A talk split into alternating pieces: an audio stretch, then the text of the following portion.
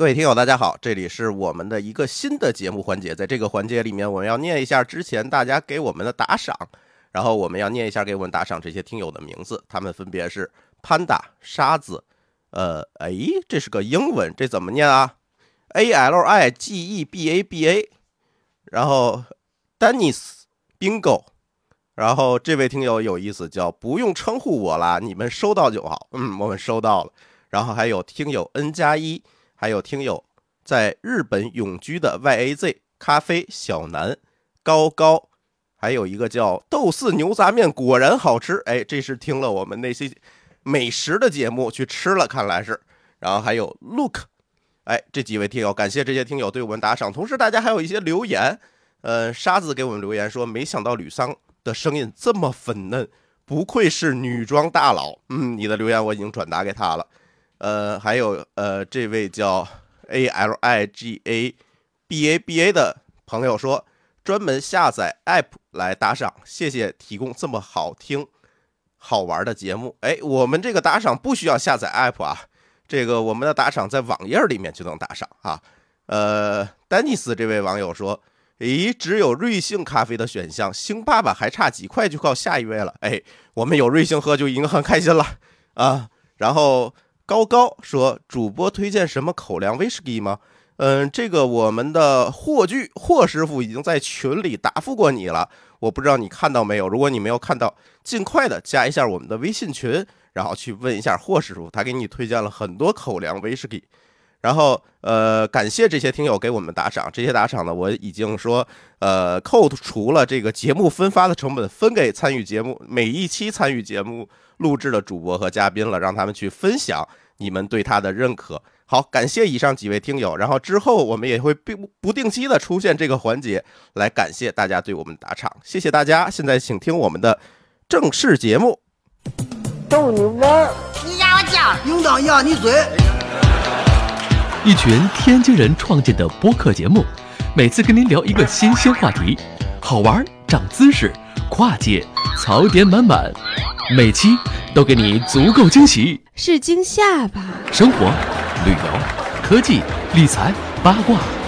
众多轮值主播，总有一款适合你。不要嘛！我是王姐，津津乐道，分享体验，享受生活。二哎他妈妈，你快拿大木盆来，我可赶上这波了。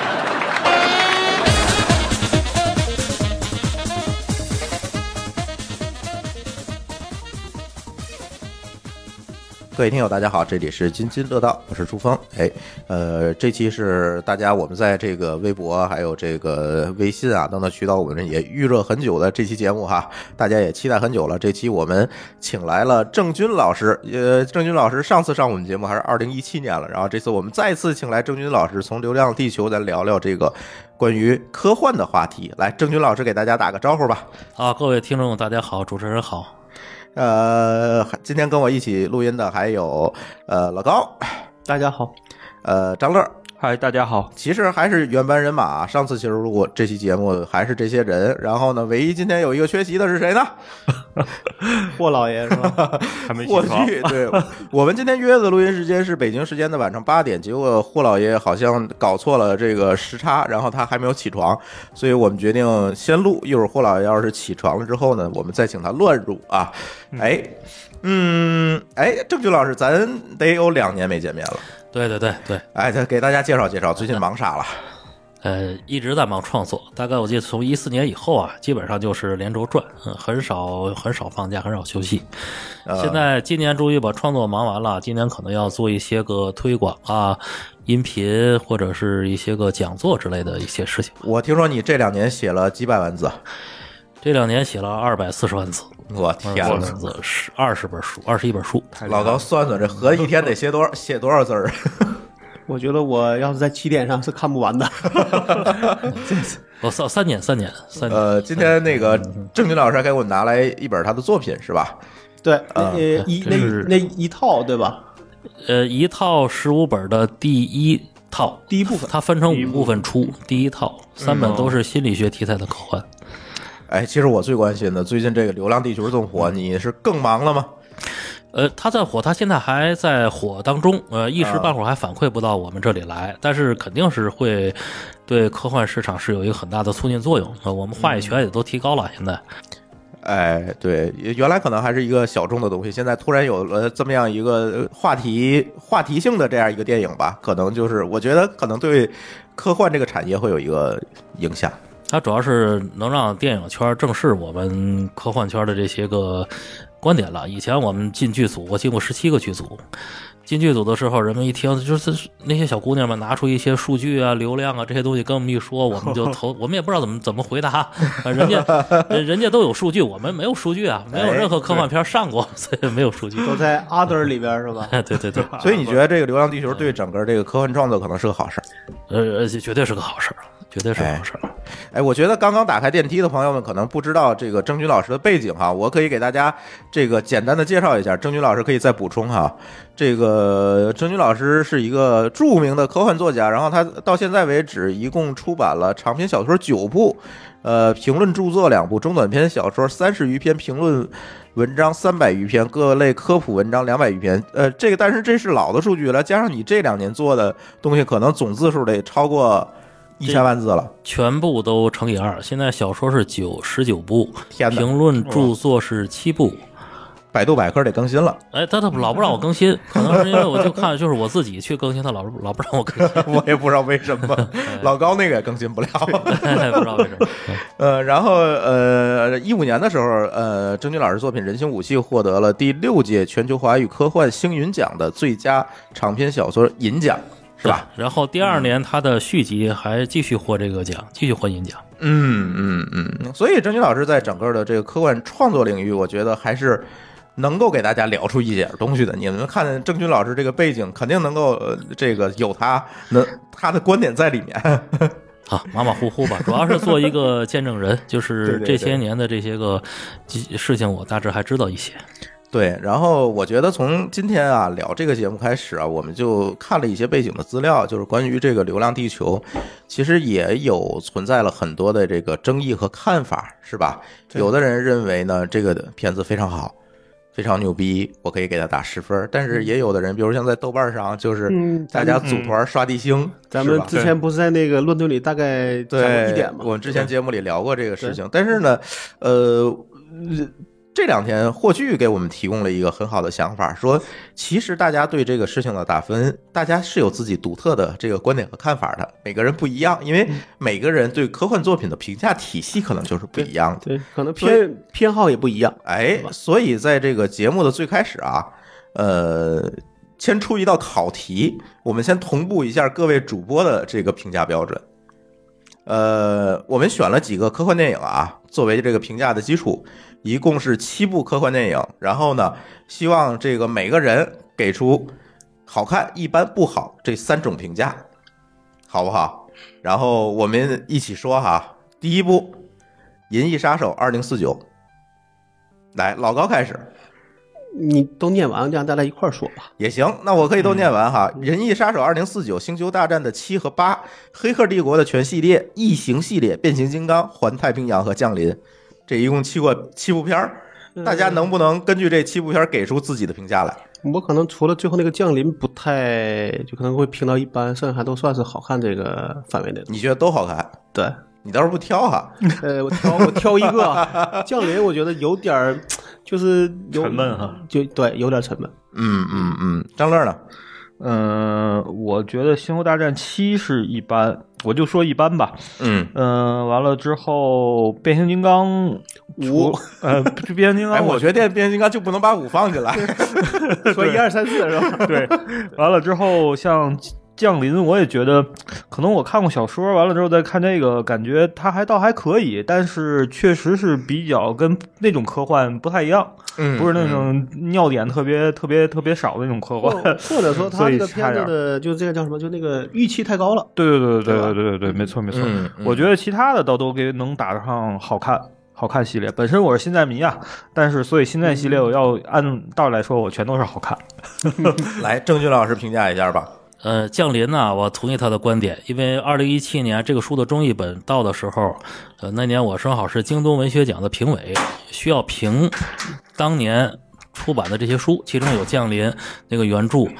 那三部曲我花了整整一个月时间才勉强勉强的看完，看完简对简直是不好看。对但是它是获奖作品，呃，那么结果一看这个电影呢，还可以，还把它那个好看成分还加了不少。对，另外一个我觉得不好看就是《银翼杀手》，我从头到尾就反感这种，他包括他老板我都不觉得好看。我就是书也不行。呃呃呃，书跟它完全不是一回事儿，书跟电影不是一回事儿。书是剧本改对的，对对吧对对书对你对你看看书就知就知道那个菲利普·迪克原著完全跟这电影不是。就但是霍炬就觉得特别好，哎，这个反正这对个对对对，然后《星球大战》，因为我是老星战迷，所以七和八完全是超一和二，所以没什么可评价的。我们觉得哎，其他的还都可以吧。来万年酱油嗯，舒淇来了。呃，舒淇要不要跟我们一起评价一下这七部电影啊？就是说这有七部电影哈，你刚刚打开电梯，我给你讲一下，韩这有系列七部电影，然后评价一般不呃一般好看和不好。来，这七部电影，呃，我我前，嗯、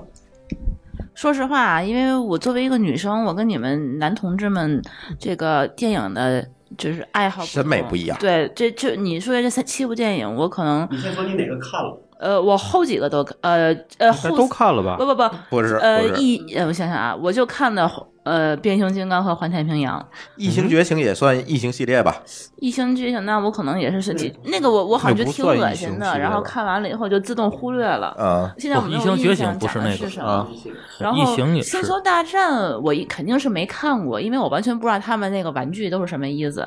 黑客帝国我看过，可能是最早的那一部，后啊对，公然共后后那面就部没有再看了。然后我最那个降临完全没有听说过，然后最喜欢的是环太平洋。所以我这个新出的这个我那个临界系列，坚持把主人公换成女性，你一还是定有要道理的。女性主人公的嗯，科幻，我的这些观点代表什么了？我先不就不刚才同这四个人说完了哈，不同的口味，我说我哈，《银翼杀手》没看过，嗯《星球大战》没看过，嗯嗯呃，《黑客帝国》看了，一二三，我可以给出好看。嗯，嗯，异形系列不好，就是我觉得他那个题材太恶心了。 呃，然后变形金刚好看，环太平洋好看，降临呢？变形金刚不含五是吗？ 对，不含我不能说五，这说五就全毁了。对，然后降临呢，我觉得一般。嗯嗯，啊，那个变形金刚，它最后那个外传我很喜欢。啊，大黄蜂，大黄大黄蜂蜂那个，我觉得就是啊比大黄较对蜂，那个女生都很喜欢。换因导为演他温情派。对他对之前是打打杀杀，但这个就感情就感情很充沛的感觉，所以说对对对女生对就感觉，讲故事了，而且我觉得就是当时看完了以后就很感动，很少说就是哦看科幻片看到很感动，很少。感动。呃，女性女嗯性、女性观众看科幻片很感动的少。对，男性你看打打杀杀就已经感动了。对对对，那个他可以看那个，就是有一个那个就是打拳击的那个片子可以，啊，休杰克曼的，那个啊，对对对，啊那机器人儿那个，叫什么？就机器人儿钢铁那个机器人儿那个，叫铁发拳型克拉吗铁？拳钢铁甲，啊啊，对体对拳钢对铁啊，对那对那个我也看了，那个我也那个很那喜个欢挺好，那个对对对对一个路数的，这个我我写过科幻电影史，这个科幻电影史最后一个电影，我推荐你们看一下。嗯，台湾片九十年代的电影叫做《袋鼠男人》。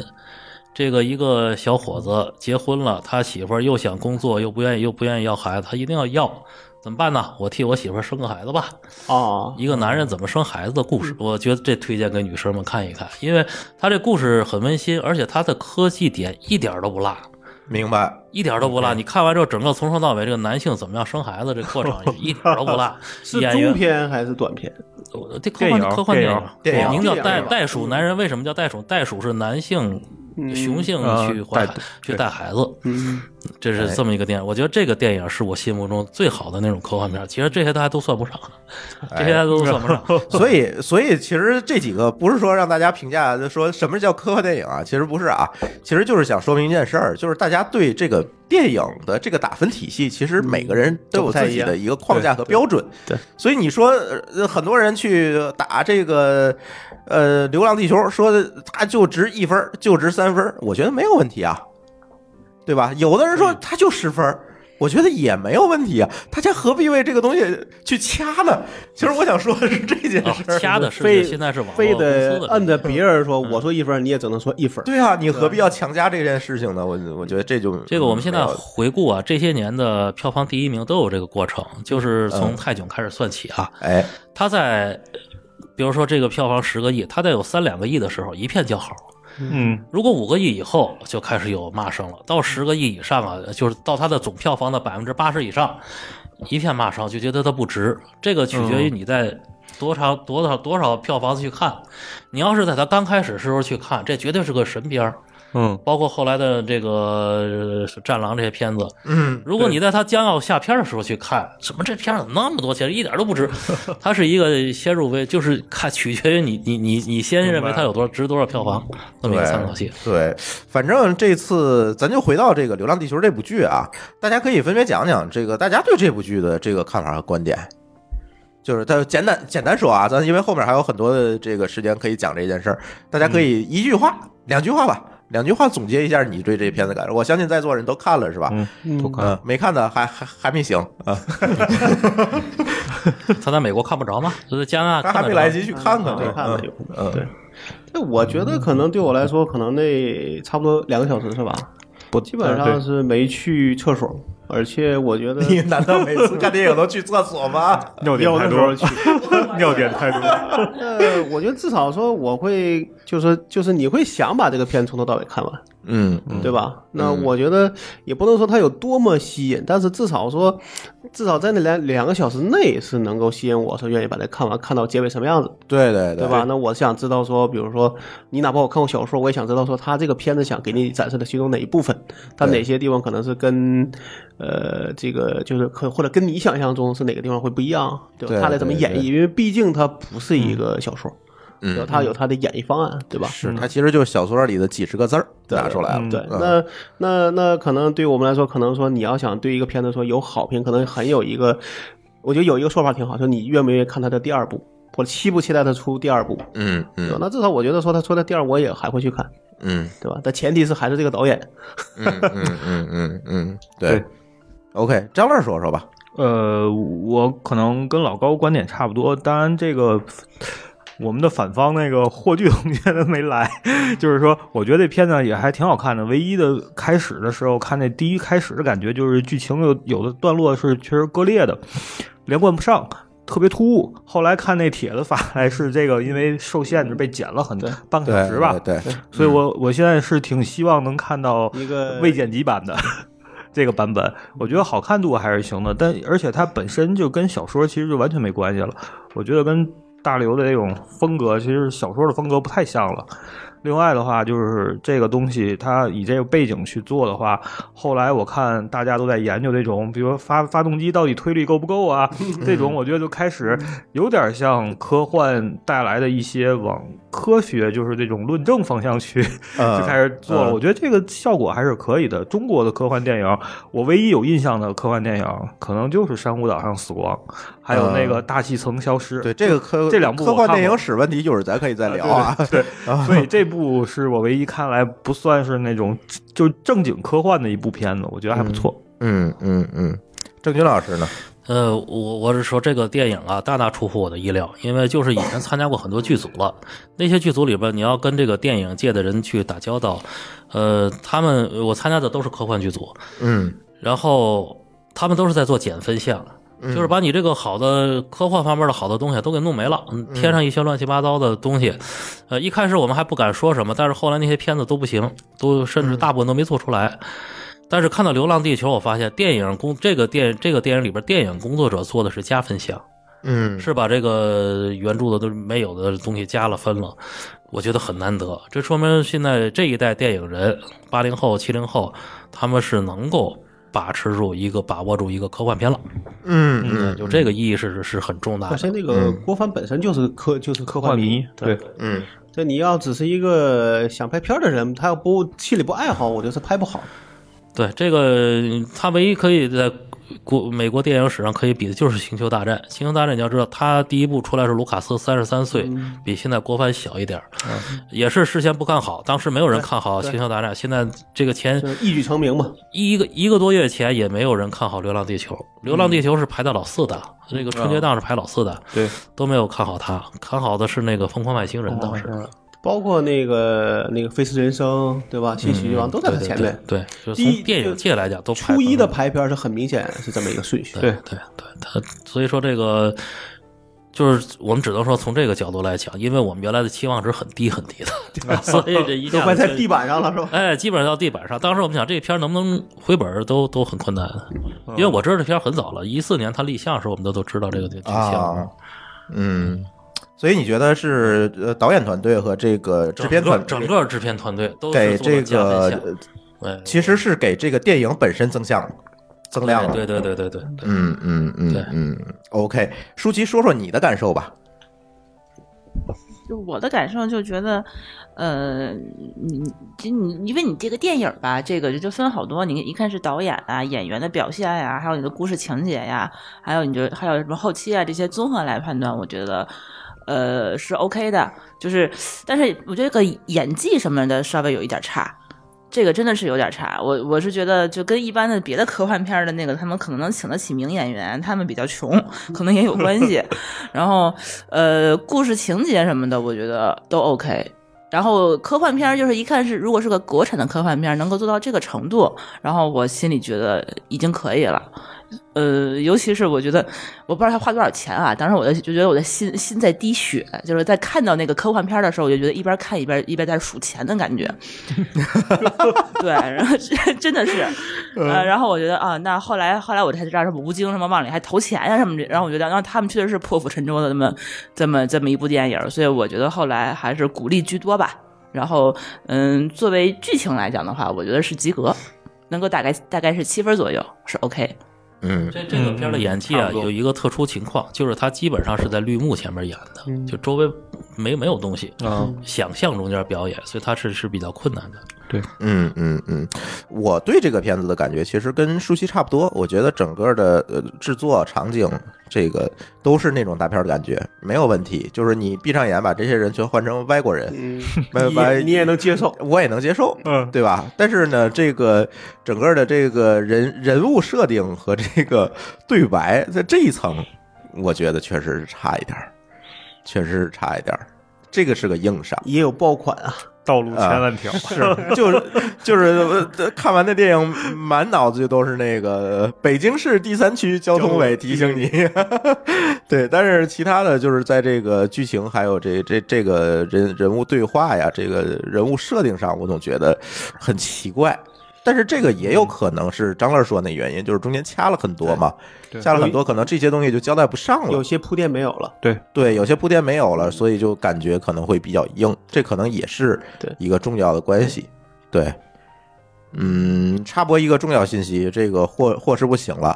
好呃，然后一会儿我让他这个他准备好录音设备就播过来哈，咱可以接着录。对，咱可以，因为我可以给大家预告一下这个霍师傅的态度哈。霍师傅觉得这电影就是个屎反方，啊，典对型的反不能方。为什么呢算屎吧？对，但是他对这个电影的评价就很一般，他能给三分对儿啊。他比死强一点儿， 就不是死了吗？ 对对对，他他他有他的呃这个对观点他有他的和观点见解啊，这这个一没关系会儿对请或者就还是那句话，就是每个人对电影的这个评价体系和框架是不一样的。对，我觉得评多少分都没关系，对对是吧反正？到时候挨骂也是他挨骂。 有道理。也扛咱挨骂。哎，那借助这点时间啊，等等霍师傅这个准备设备的时间，呃，能不能咱们给大家聊聊，就是就是，其实那天我录这个乱炖的时候也聊过哈，就是这个中国科幻电影史，对吧？嗯，这个到底我们在这个中国电影这个历史上，到底我们经历过多少科幻电影？哪些科幻电影是值得看的？嗯呃，可能基本上是到九十年代之前，呃，中国第一部科幻电影是一九三九年，吧？这么早，呃，一九三九嗯年，名字叫《六十年后上海滩》，而且它是在租界，就是日本已经占领呃那个华东的时候，哦在租界里拍的。嗯，就是这两个人穿越到九十年代，九一九九那三九年的时候还没解放，那这个日本人还没被赶走呢就。是大中国的概念还没在爆发在，啊泛在用中国，在租界里边，在在租租界界里里边拍的拍的，但是是在天津电影院，天津的一家电影院首放的。啊，讲的是就是这两个人穿越到一九九九年，然哇后这个哎呦这科技多么发达，人人 能人能够控制气象了，能够预报什么了，老板的小灵通漫游未来，老板的小老板。所以说，你说当时这个完全是一个典型的科幻的构架。这个导演后来又拍了一个，讲一个人呢吃完药之后变成了猿猿猴，然后就变成类人猿，然后又怎么样把他抢救过来。可以说，你说一九三九年有这样的科幻片，那绝对就是真的是科幻片。那还挺不简单的。非常不简单。这人反祖了，然后又怎么又回来？那么解放以后的第一部科幻片是那一九五八年拍的，叫《十三陵水库畅想曲嗯呃大家其实听说过，但没看没过。看》过呃，，你们要真没看一过看，这是真正的科幻片。前面是讲的这些个劳动人民去改造十三陵水库，后三十分钟讲的是一九七八年。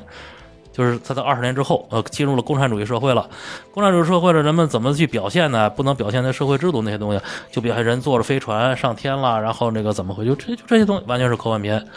呃，甚至于说他，呃，甚至于说他都都都想到了什么？就那个时候，你看着电影演员黄皮寡瘦的，他们就想，如果我们将来这个科技这么发达，我们都不干体力活了，我们会不会将来会肥胖？他都会想到这个问题。这是一九五八年的科幻片儿，想的挺想的挺深的，哎，然后一九六三年还有一个科幻片，讲的是中国要造一个卫星太阳能电站，叫小太小太阳。这个片子的视频我一直没找到那。叫什么小太阳什么什么的名儿是吧？对对对，对小我太阳看到过那个嗯小太阳，呃，这都是，但是这个文革前还有几部科幻片是在做，后来都因为文革停停止了停止了。嗯，呃，再后来是有大量的电视剧。单本那个电视剧嗯不是连续剧，一就一集，有那个最后一个癌症死者，有隐身人，有哦各种各样，好几个可那个金瓶葛亮也也有是吧？金瓶葛亮也有我有，金瓶记葛得亮当是时看过呃，那几乎就是中国的零零七，在当在嗯当年那个在称当呼下年，对哎对对所以说当年其实有很多很硬核的科幻，嗯就因为这个金瓶葛亮是叶永烈老师写的嘛，那个你说是文革期间还是文革后？哪个文是文是文革革后吧，前就刚才说的，你说是哪个片？就金瓶葛亮的那个金瓶。葛亮是后哦，都是我后，记得因为文文革后哎文革中间不能发这个东西， 呃，再往后边，珊瑚岛死光是一九八零年了，就是哦刚刚改革开放完，不对是刚刚那不个是文刚化刚大革开命始完，文化大革命完了，但是在在之前的三年，有一个香港电影叫做《生死搏斗》，我们也可以有一个中国哦科幻那是片霍那是献血的那个是啊嗯对吧？对，那个对人对对能够永，他一直什么病都不嗯得。谁那个老头儿收了他血之后就返返老还童，但是只能只能返老还童四十天，嗯然后哦又又又老回去了。他又他他就想把这人抓到，然后世世代代给他做血供嗯血库。对呃对呃，在当那个年呢书我知道，在当年你要看那个片子，那个完，那因为那是美国科幻协会会长詹姆斯·港恩的原著，哦，人家是是个美国小说，呃嗯，改编改编，呃对，等等吧。所以说你要把这些东西放在一起，其实有很多的科幻片。嗯，呃，因为电影这个东西是速朽的，嗯，呃，你你现在我们很少再看十二十年前的电影了。呃，如果要看的话，可能要就要翻新，用现在的技术重新演绎了。否则你看不下去。哎，它跟小说不一样，小说对你印二百年前，你印《红楼梦》，你对还可以看，在电影是速朽的，所以很多人会忘了这些片子。嗯但是我们，我我因为我写科幻电影史嘛，要把它们记一下，大概有二三十部的样子吧。嗯，但是似乎在后来八十年代之后一段时间，这个科幻电影就消失了。呃，其实不是，八四嗯年以后，中国是有一个科幻片的一个高潮，大量产生了科幻片。比如我给你们举个嗯例子，有一个就是人坐着客机飞，然后突然来个飞碟把这人抓走了，你说说是不是科幻片啊我都没绝看过嗯对是科幻片，叫名字叫《异想天开》。然后还有一个片就是说那个故宫的墙上，然后那个几百年前的宫女从鬼这影儿过，是吧？哎我，知道嗯名字叫做《王府怪影》。呃，电电穿影越电影的名字叫《潜影》，呃，对主演是著名演员迟志强。 哦啊，被抓起来哎了。你们可以看一看那这啊嗯个也是有有好像有小说，有小小说叫《王府怪影》，就是因为一我看个过电电磁波把打到那个磁石上了。对，嗯然后记录下来了嘛。对，然后也有一些社会讽刺小说，比如说一个领导领导他就觉得一天到晚老开会，干脆我做个机器人吧，替我开会去，嗯跟他一模一样的一个机器人，写这个社这会个也比讽刺较有名，呃，后来还有那个有一个就讲毒毒毒，就是一个有小孩生下来就带毒，那个都是哦名儿一我九忘了九我一知年道左右了，对那个是最后对一直那个那个阶段，因为后来电影票房大滑坡，所以是人们很少再制作科幻片了。嗯最后一部比较有名的就是叫做那个《再生勇士》，就是这个人在一九九七年的时候是一个刑警队长，呃，这是变成植物人了，再醒过来可能十年以后了，进入未来了。然后他作为一个勇士，他就抓毒贩的什么的，大概小幻想的二十一世纪的有各种场景，那是最后一次呃拍科幻片呃，后来还有张丰毅什么都拍过科幻片，这些片呃可以说拿到现在来大伙都不会爱看了，只能说是他们作为一个那记是录。时代的产物。嗯，对对对，嗯嗯嗯，呃，然后就到了近年，近年其实我们还看过一些嗯我们比较有印象的这科幻片，比如《大气层消失》，那是也是九几那年，是九二97年九的九一年的。对，就对是对应该说到九五年之后到这个之前，基本都没有什么了。嗯我说的那些片子，后来即使是 CCTV 六都不再播了，嗯就嗯就消嗯，因为失确了实啊。太老了。对，嗯嗯嗯，它也不适合现在人的胃口。大气层消失啊，是葛优他们演。对，葛优他们葛有优吕丽也萍是，对吕丽对萍没错对对，而且演坏 蛋，还有一个还有一个电影叫《龙兄虎弟》，就是说一个一个阴谋科学家在太平洋一个岛上，然后那个呃要要要发明一个东西，要毁灭全人类。嗯这个，然后大陆跟台湾的特种兵把他给端掉哦。这个阴谋科学家是葛 优演的， 那个 形象比较适合演坏蛋。确实有点像，哎，他他他不像他不像科学家，他甩着袖跟小流氓一样还，嗯像哎坏蛋，像像像坏蛋，但是这真不像科学家。嗯但是那是一个科幻片，嗯他他他还展现了他的什么什么什么细菌武器还是基因武器，反正大概是个概念吧。嗯主要是讲特种兵打仗的一个事情。嗯嗯嗯，其实有有很多科幻片，但是这个可能都是九五年之前的多，九五年到九年以后，对九年以后后来这几年我的印我的的印象中是这两年还有一些人以科幻为名去发，但是我觉得那些很多就是一个勾，就是怎么说，就冒了一个皮儿，冒了一个皮儿，嗯对，大部分是皮儿，然后特效也很烂，那根本就看不下去。基本就粗对制滥造对。对，反正作为《流浪地球》来讲，在这个整个我们刚才介绍众多科幻电影、中国科幻电影之后，其实就是一个，哎，给大家了一个不一样的一个体验和感受，是吧？就他其实是很正宗的科幻对。哎嗯我一直认为刘慈欣写的是很正宗的科幻。嗯嗯呃嗯，后来给他加了好多什么民族特色什么的，我觉得啊他对就是科幻特色，他没啊有那么多其他的特色，对，典型的科幻的东西。咱这样啊，霍老爷醒了，呃，我们接入一下他，听听他的观点和想法，好不好？好哎，让我 OK 我我来播一下啊。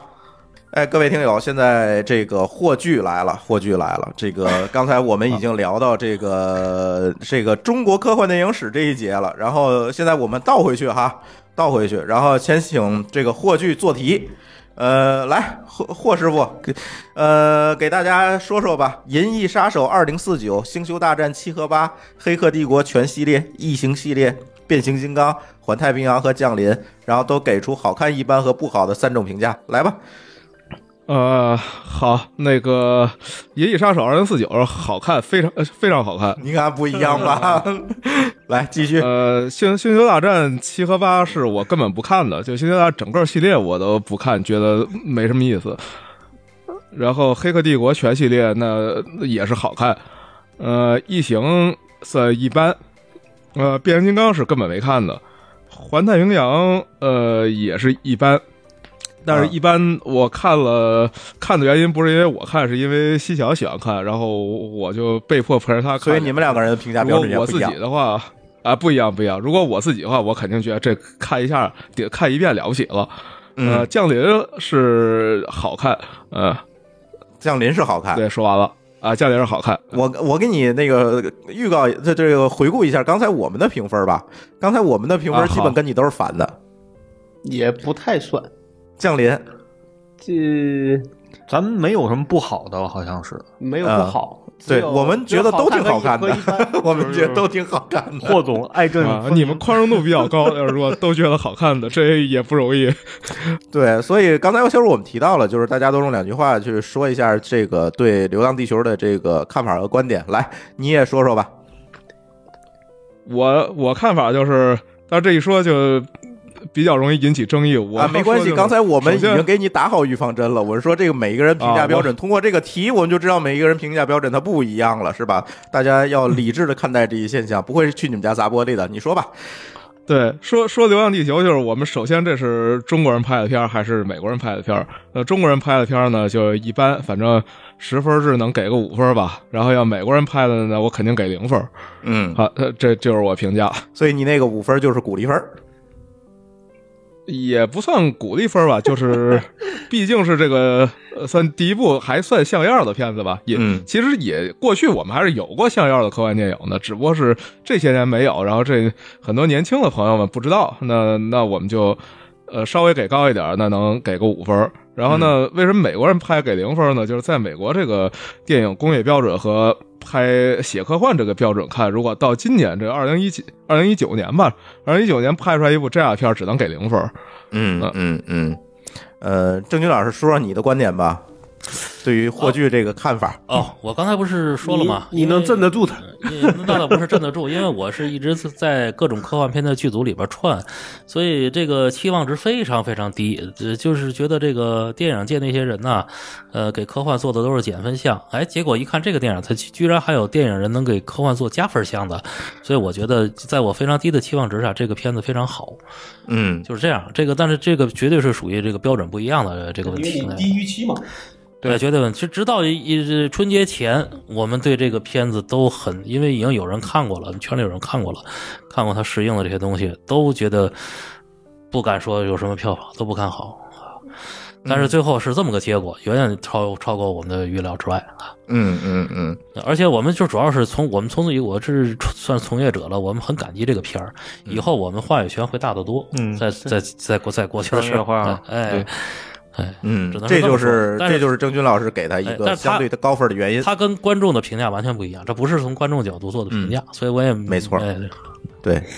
来张乐说说，你觉得这个这个电影应该打多少分儿？嗯，我要打是八分儿吧，应该八是分儿八分儿。嗯嗯，我觉得老老高是真的给了一个十分儿是吧？对在美团上。那我的目标是能看到下一期，对吧？ 呃，舒淇呢？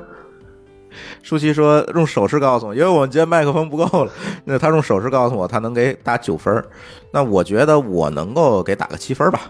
啊、呃，霍师傅，刚才我们其实都说了，大家呃这这个对这个电影评价以及给高分儿的原因哈。霍师傅，你多说说吧。这个刚才你也其实也说了很多，这个你你你说说这个，你给他这个几分儿来着？五分儿五五分儿。呃，五分儿的原因是除了刚才说的这个呃原因，还有没有其他的原因？你能不能给大家展开展开？呃，你是说我五分儿给的高的原因，还是给的低的？给的低的原因啊，你都比我们低啊。啊，给低的原因，这个很多方面啊，就是你说那我们怎么评价一个电影好不好？你哎总得有一些因素吧。嗯那就是它每一个因素里面，我觉得都到不了特别好的水平，那我就只能给一个还过得去的分数。举个例子呗。举个例子，比如说，呃，我们说特效，那嗯大家都说特效好，实实际上我们客观的评价，啊、现在你不说这个中国电影很多特效做的不好，这个。呃，这个这个前提啊，就是我们只说在二零一九年呢，如果肯我们肯花钱，能做出来一个什么样特效的片子，那肯定是我觉得这个大家应该都能认同吧，应该是一定是能做到比这个好的，就在技术层面上说，一定能做到比这好很多的。嗯，郑钧老师呃那认同这个最观点吗？最最直啊，这我不认同。这个它的特效其实已经是世界级别的了。这个特效团，这个整个它的流程，因为其实我们很多好莱坞大片啊，呃，三分之一到四分之一的活都是中国人做的。我们经常碰见，比如说《星球大战》剧组、《星际旅行》剧组，然后他包哪个其中的哪一部分特效，然后那小伙子跟我们讲，嗯，都这这这特效没有没有什么太大的区别。我我觉得这个它确实是，而且这个特效本身不能单纯评价它的好坏，它是需要说你这个特效的想象力，你这个画面儿。嗯你比如说炸木星这个东西，你在这个美国电影里边你看到过没有？只是在二零一零年《太空漫游二零一零》有过一次，嗯然后再早的时候，日本的那个小松左京做过一个，叫做《再见朱庇特》，炸木星，人类炸木星抵挡一个黑洞的入侵，嗯再往前没有了。嗯，所以这这像这些个这些个东西，我觉得是它可以掩盖你技术的不足。就是说，嗯你这东西哪怕做的效果再好，但是没有想象力哎，，那也那也很对烂。对对，吧像漫威的东西，你越来越觉得就跟似曾相识。对但是其实现在的技术肯定比当年十年前还要强，但是你不觉得它有意思了？，哎来，霍师傅说说你的观点吧。呃，你要说显现力这个算效果，这个我这个首先这个观点我就不认同，然后其次呢，我觉得显现力也不太好，因为最简单的说，比如说这个当时地球这个冰冻到什么样儿，这个其中大部分效果是不如我们这儿的实际的冰冻的情况的。那我觉得这事应该我天哪跑到加拿大拍去就吧，应该放 收弄。对，我前几天我给 你们发过我们最近的这个 对对对我们这这这一些视频，比如昨天我们这叫这个雪盲。呃，嗯叫 white out，我们这 white out 外可见度是零，实际上比电影里面看着可怕多了。但这这是人类能承受的，这个没什么大不了的。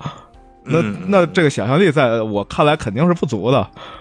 嗯嗯，然后其次你说丈木星，丈木星这算想象力足吗？那那灭霸呃一下杀一半人，这想象力也很足啊。就是我们不能以一个说以前电影没干过、没炸过木星，那那就想象力足。那你说如果用这个标准来评价想象力，下一步怎么办？木星炸完了，下一步炸火星、炸冥王星，对吧？这个不能以说我干过没干过作为想象力足不足。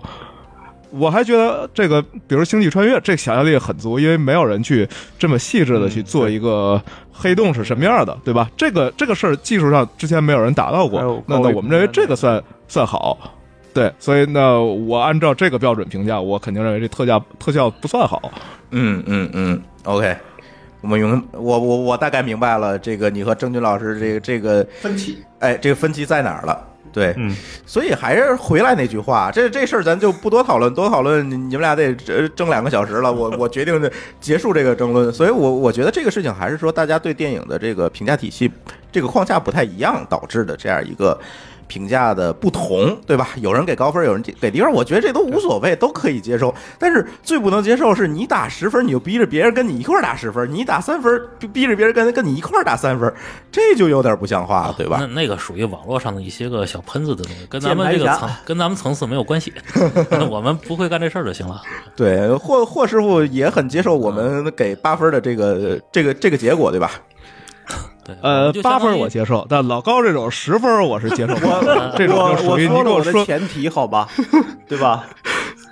你对你老高对前提是这他不想管看什么下前你提，你跟我说，呃，不管什么前提，或你者跟我说你其实给一我部不是下家，而是说以后能看到更多的片子，更多的科幻，对，因为嗯我还们是个不鼓励分儿。我们不管怎么评价，我们不干涉别人的评价，跟对对跟对跟他们没有关系。那个对。OK，下一个话题，下一个话题，不跟争论这个。再下一个话题，其实有一个特别有趣的现象，这是我们听友孙武一在我们那个呃公众号后台留言，想问郑钧老师一个问题啊。这个问题也特别有意思，说他发现一个特别有趣的现象，最近《流浪地球》很火很火，但是为什么那些明星们都很安静，都没有出来给这个电影站台或者说这个电影好或者坏？嗯这个我没有答案，这你一定要问那些明星，哎比如他认为谁应该站台，你就问问他为什么不站台。这个这个，咱我们不能替明星去答这对，个。毕竟演艺圈咱也不是很熟哈、这个嗯演艺圈熟的是吕桑，他今天没来。嗯，霍霍总，你你对这个事儿有观点吗？我的观点，因为嗯我还是问过一些相对比较专业的这个视频和电影方面的人，嗯然后呢，很多人看法就是说他在技术上是有缺陷的。你说这站台怎么站？嗯， 就是从就专业在人至士少来讲，他们们直觉得接有解缺对陷。对，专业人士举举专业人士举出的一个直接的观点就是说剪辑上肯定有大问题，就是他剪的实际上是很多地儿都非常不成熟，在剪嗯辑技巧上。那你这专业人士肯定不好站的，我理解就是这样。嗯，OK。但是国内还有很多比他更烂的剪的片子，为什么就有人出来站台呢？呃，那我们不能跟坏的比啊，这个。对对对，这个那你些说得烂的片到儿也没有人给十分儿，对不嗯对？就是那些烂片儿剪得很烂，没有人上来说给十给十分儿，就是一个能看，对嗯吧？或者说不能看，就是这个标准。你你冒出一堆人说给十分儿，那专业人士跟着说给十分儿，别人一看这你是什么评价标准？剪辑是有问题，看不出来吗？对吧？嗯那这肯定是不合适。嗯嗯，OK，呃，还有一个问题啊，就是其实这是基于一个假设啊，这个假设呢，可能霍师傅不同意，就是《流浪地球》它是一个成功的电影，那这个《流浪地球》是凭导演一己之力的成功，还是整个行业成熟之后的这个必然结果？这也是我们听友的这个问题哈。这位听友名字叫不开心的猪，嗯，呃，老高说说呃这个点名啊，说说让你说，嗯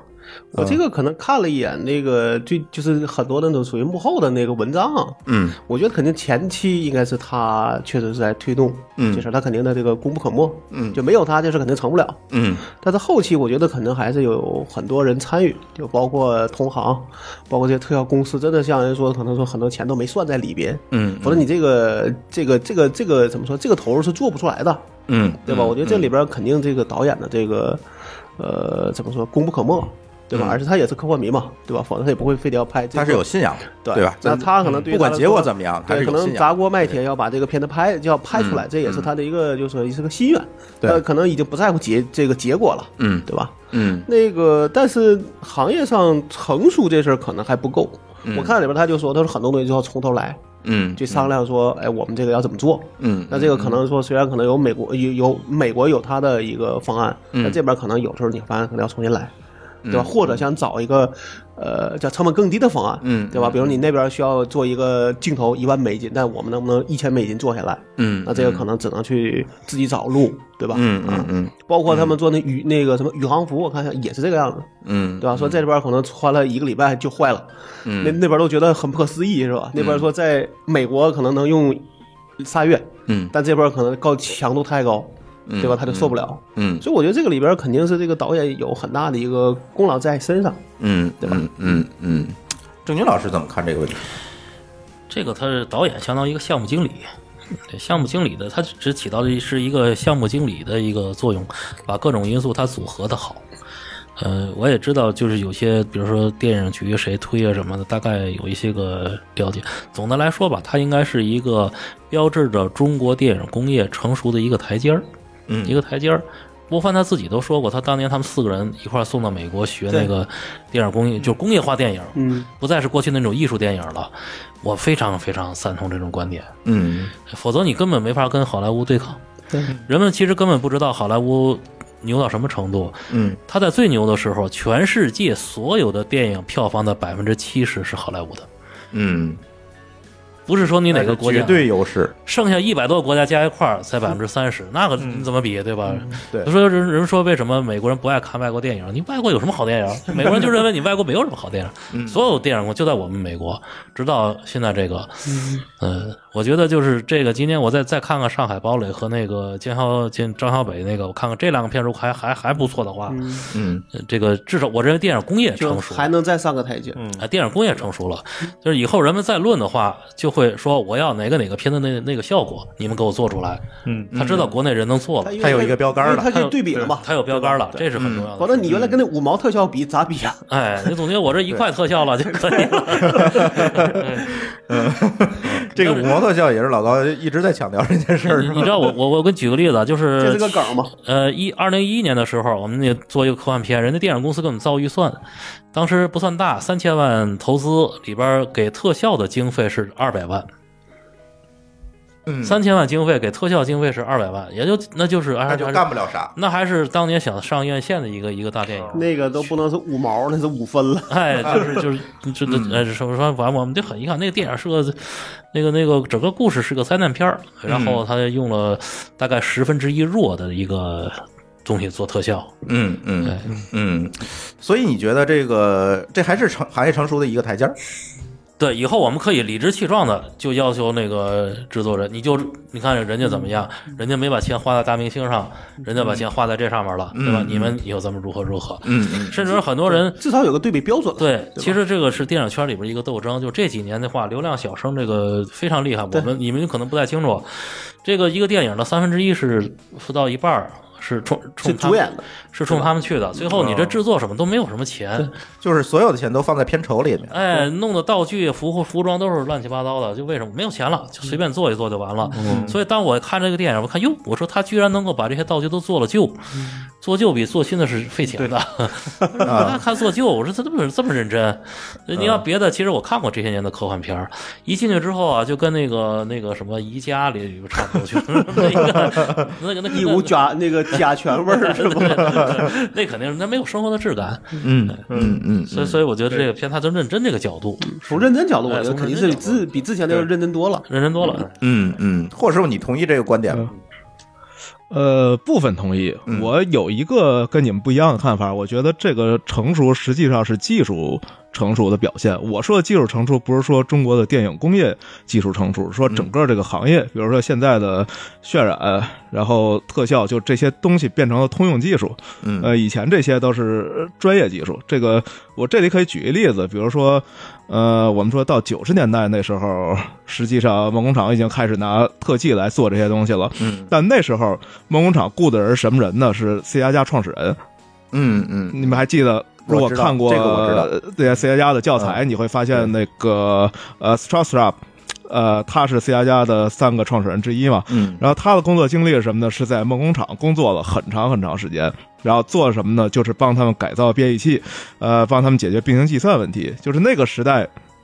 想做特效渲染，你需要这个级别的人来来帮你工作，去帮你去创造这些做特效的工具，你才有可能实现。那时候中国就实现不了，我们没有这些人。然后呢，这这些年呢，就因为整个技术通用化，其实跟互联网、跟中国互联网起来原因背后原因是一样的，就是因为技术通用化了，我们可以去用。这些现成的通用化技术去搭出这么一环境来，去完成这些工作啊、我觉得这个是这个是主要的变化。嗯，OK，好，呃，其实我们还说回来《流浪地球》这件事情啊，其实，呃，《流浪地球》很多人提到《流浪地球》，第一可能关注的并不是这这位导演是吧？这个导演其实是我们后后来才知道，啊其实首先我们关注的还是这个作者刘慈欣。是吧？所以说，这个从这个问题上，我们是不是能够看出来一些事情？就是科幻小说的作者在这个科幻电影里面到底能够起到多大的一个决定作用？刚才其实郑钧也说了哈，其实他这部电影其实是给那部小说进行了加分、对增色，对吧？他他他完全因为这个电影、影视剧，包括话剧，它的主线一定是人的表演。嗯嗯我们知道原著在这方面是不足的，它必须要重重新去加一条人物线。嗯人物是主线，哎，所以说这个是它加分的地方。另外说，这个作者在这里边儿能起多大作用，这个看作者自己。其实我知道你也参与了很多这个电影的这个编剧啊、制作这些事情。哎，我编的都不是我自己的作品，嗯我我都是那个替人家改剧别本人啊改哎，别人然啊后这上次在节目里聊过对，嗯所以那个就没有什么了。但是就是说，你作者自己，如果你做了工作室，做了影做公司，你比如说像呃韩寒和郭敬明一样，他是完全掌控他那个电影的，嗯嗯，因为他自己做了公司了。在科幻圈里边，全都加起来，只有日本的小松左京能做到这一点。他当年是他自己电影的制片人，甚至是导演，他都干，嗯引资是全全全活儿。对，嗯，他能做到这一点，而且他在一九八四年拍的叫《再见朱庇特》，他当时差点引来四千万美金，四千万美金那个时候就相当于这个《星球大战》第三部的投资量，非常大的一个就顶级投资了。嗯这个这个都是很，但是后来就再也没有。包括美国，你看阿西莫夫都死了这么多年了，基地》你看有人拍吗？没人拍。后要拍电视剧那个我觉得会啊拍过来也会被人骂。 哎对，这个不这好个看太难太难了，这不好看基地太难就了。是嗯你原著太有名儿，对，没人敢动，嗯就跟沙丘一样吗？对吧？沙丘好像也这个问题。嗯沙丘拍过沙丘要拍，沙沙丘丘拍拍过嗯过，现在也要拍一版新的。对，就是说这些作者其实他都决定不了这些东西，嗯，因为他们也没往这方面想，明白对了。，没往这方面想。但是，所以说，你觉得这个就《流浪地球》这部电影来讲，大刘更多的还是一个吉祥物。 他参与多少，这个只能问他自己，因为这个我们跟影视公司签合同的时候啊，都有这个保密条款，你在这里做的什么是不能说的，我们也不问，呃问了反而让人尴尬，所以是我但是，传通常通常就是在你的经验里面，可能在这里决定作用不并不是很大。我我觉得这里边嗯儿是不是那个什么叫什么呢？那个《盗墓笔记》那个类型的，其实是个典型的问题，嗯就改的面目全非，啊，但对，是最后会告他说你把我把它改坏了，你得给我赔 偿。呃，所以他对这个电影的走向，编剧可能你说的是那个什么吧，那个那个前面那个吧，那叫反正就是那个盗墓类的，呃九层妖塔那个啊对对对那呃哎，那个拍是得倍那儿个恶《心盗墓笔记》，他自己有公司，他控他完全掌控这个东西，是另一个，就是那那个反那正个盗墓墓那的个就那哈，两个比较有名的。哎，就对上对上对上一个上一个，对嗯对啊，《鬼吹灯》啊，呃鬼吹灯，鬼吹对灯对作者是鬼吹不是他不掌控这个，他就是就拿了钱就走。呃，《盗墓笔记》他有公司的，南派贩鱼，所以他他掌控整个这个这个东西。灯嗯嗯呃，这个现在科幻圈里边，刚才我还说，除了小松左京以外，就是美国的迈克尔克莱顿，嗯哦他本身又是电影制作人，又是导演，就是又是编剧，呃，《侏罗纪公园》他写的嗯对嗯那个《神秘金球》等等的，哦啊西部世界》人家自己拍的电影，呃，呃他他他全能，全能。但是这样的这个一个国家就都就这么一个人，就那么几个就那么一两个，剩下作者基本上都把握不住作品的命运。嗯，所以说科幻小说作者在这里面嗯其实还是很无力的。呃，那个呃当时呢有一个留学生叫杨琼，现在那个已经回国了。他统计了全球前一百名卖座的科幻电影，只有九部是改编的，剩下都是导演自己的这个作品。啊，呃，我们举个例哦子，独立就编剧是吧？呃对对对，就就是说是从小说改编的，只有九部，剩下都是导演自己的。其实最典型就是说卢卡斯，卢卡斯当年是在那个加州那个学电影的，他是个科幻迷，就跟郭帆一样的。然后他说那个我将来如果我有了资源，我就一定改编基地，我一定改编克拉克的什么什么什么什么东西，发了好多事。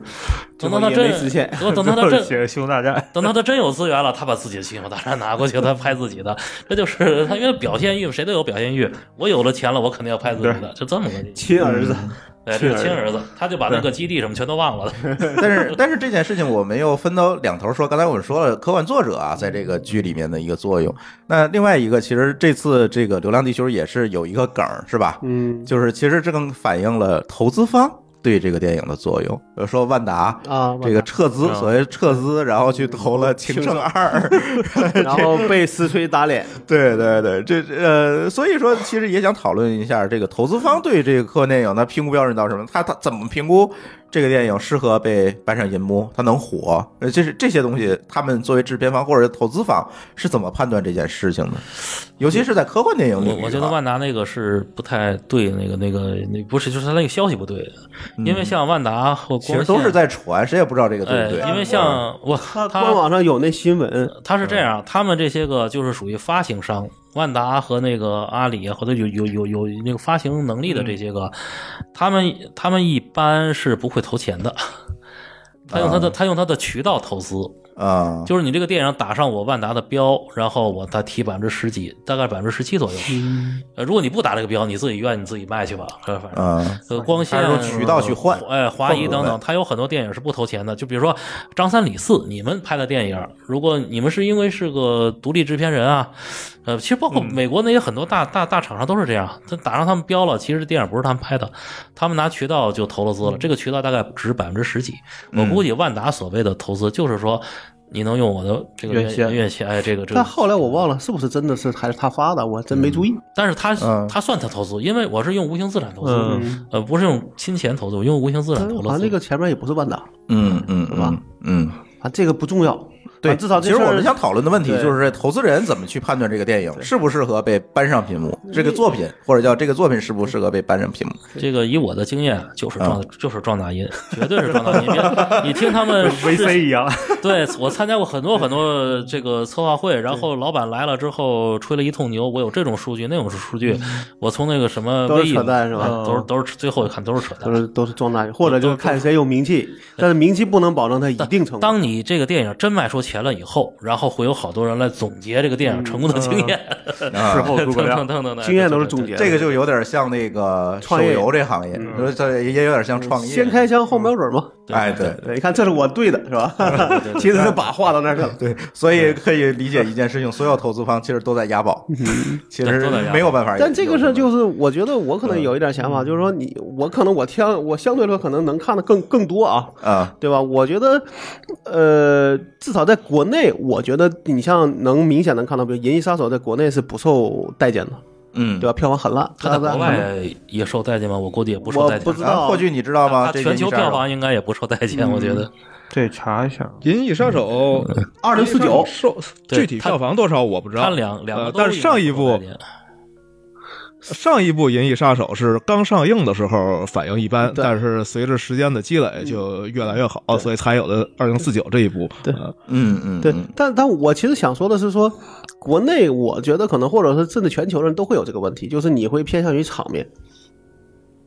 就是看场面，场景对特效就是就是嗯会有一些烧脑的你像一些你东西，或者这种你会想，但是可能是有的时候可能前提是在于你说你能让我看爽了，嗯对我也顺带去呃去想想你在里边更有意思的事儿， 《银翼杀手对》吧当年可是大场面的电影，当年但绝对是大投资的电影但是没他错哎当时好像因为比较比较黑比较灰暗，所以可能不太受待见。然后我们现在正在银幕上的这个《阿丽塔》，呃肯定票房要惨败的，这个已经成了定局了，嗯可以说是。反正这两亿美金估计够呛。哎但我想说，就是现在你比如当时，我记得是谁说说说，其实万达撤资也是很，就是从决策上讲是对的，对对对吧无可厚非。对，因为你嗯从他的那个，你看情圣这边有什么，你这边有什么，一比，你说我会投谁？嗯对吧？只只是相对保守了，只是没算好情圣的主演出事儿了。 那个那个时候啊，就是当时策划会上人都说说你这个电影一定要有三个卖点，嗯积累三个卖点我们才能做。呃，导演是一个，明星是一个，嗯还有一个事件，啊等等嗯那有三个卖点。呃，那么你要再看这个《流浪地球》，前两个都没有，第三个其实也等于没有，就没有，嗯就就没有卖点。就其实很就很大可能就是个偶，就是一个偶然事件对赶上了。我估计他们对吧自己，你包括吴京，他们真是事先都对算到这么多嘛，对吧？我觉得肯定不，肯定不是算到。对他，我记得当时说他的期望是能收回成本就不就不错了，嗯，对吧？嗯，对对，所以当时期望值没有这么所以高。我倒觉得现在的问题，你比如说那个谁拍那个《拓行者》跟那《上海堡垒》，可能偏向于可能都是有场面的嗯科幻片儿，对吧？可能让你找一个所谓烧脑的，可能国内的人不一定会愿意去看，是对吧？是，所以也不会吧？嗯，你好莱坞的那些烧好像那个星，嗯，我觉得你这样想，就是你就像刚才那个护具说的，你中国拍个烧脑的跟美国拍个烧脑的，你觉得结果是一样的下场吗？就像你在《流浪地球》出来之前，你中国拍科幻，你会想象成这样子吗？不，这个时候就是说你现在你得先有个突破，吧？对你你得慢怎慢么都来得有第一个吃螃蟹对吧的？但是人啊比如我刚才说，我说那个呃，《黑客帝国》相对来说，它既烧脑又有打斗，你喜欢不喜欢？喜欢那好，那你说你要不要拍这样的片子？可对以吧啊？啊，对啊你就是就是所谓的现现在这个叫电影叫，呃，多元素融合，对吧？就有又有科幻，又有打斗，又有喜剧，对吧？其实它对其实不是单一类型的片子了，嗯那就是你会发现说，其实大家都在往这个方面去走，嗯嗯，那对吧？那可能大家希望说你在这片里边既能哈哈大笑，又能够深度思考，还能让你看爽了，可能是这么一个问题。实际上我，我现在我们关注科幻，我们我都我都不管那些标了，你这上嗯面标不标科幻都无所谓，因为从那个九十年代以后啊，就主流电影儿、主流文艺，包括一些个类型的东西，全部都用科幻的素材了。你比如说嗯去年那个什么《逃出绝命镇》，那是不是科幻？那典型的是一个嗯科幻，那是一个，那是把那个白人的脑子装到黑人的身体里边。嗯，你要搁二十年前就是科幻，而且它它不嗯它还不对软，它那里边很硬的那个那个东西，但是它不标准不标准科幻，我们也不嗯把它归类为科幻。东野圭吾里边好几个作品都是科幻，但是标的是悬疑侦探啊，嗯呃拉普拉斯的这个魔怎女么来那就是去科标幻。类型，也是一个比较那啥，就跟有时候科幻玄幻也不分是一样啊的。对对吧那呃包括那个就是那个那个什么《天使与魔鬼》那些个那些个书啊，那就就反物质炸弹，那不是科幻嘛，对吧？ 但是那个但就是不现在老人们大大量的去使用科幻的元素了，因为现在的主流文学作者也好，还是类型文学作者，全部从小都看科幻长大的，他用了这个东西，嗯他他一点都不费劲，但是他不用标这个东西。史蒂芬金当年很多恐怖小说用的都是科幻的素材，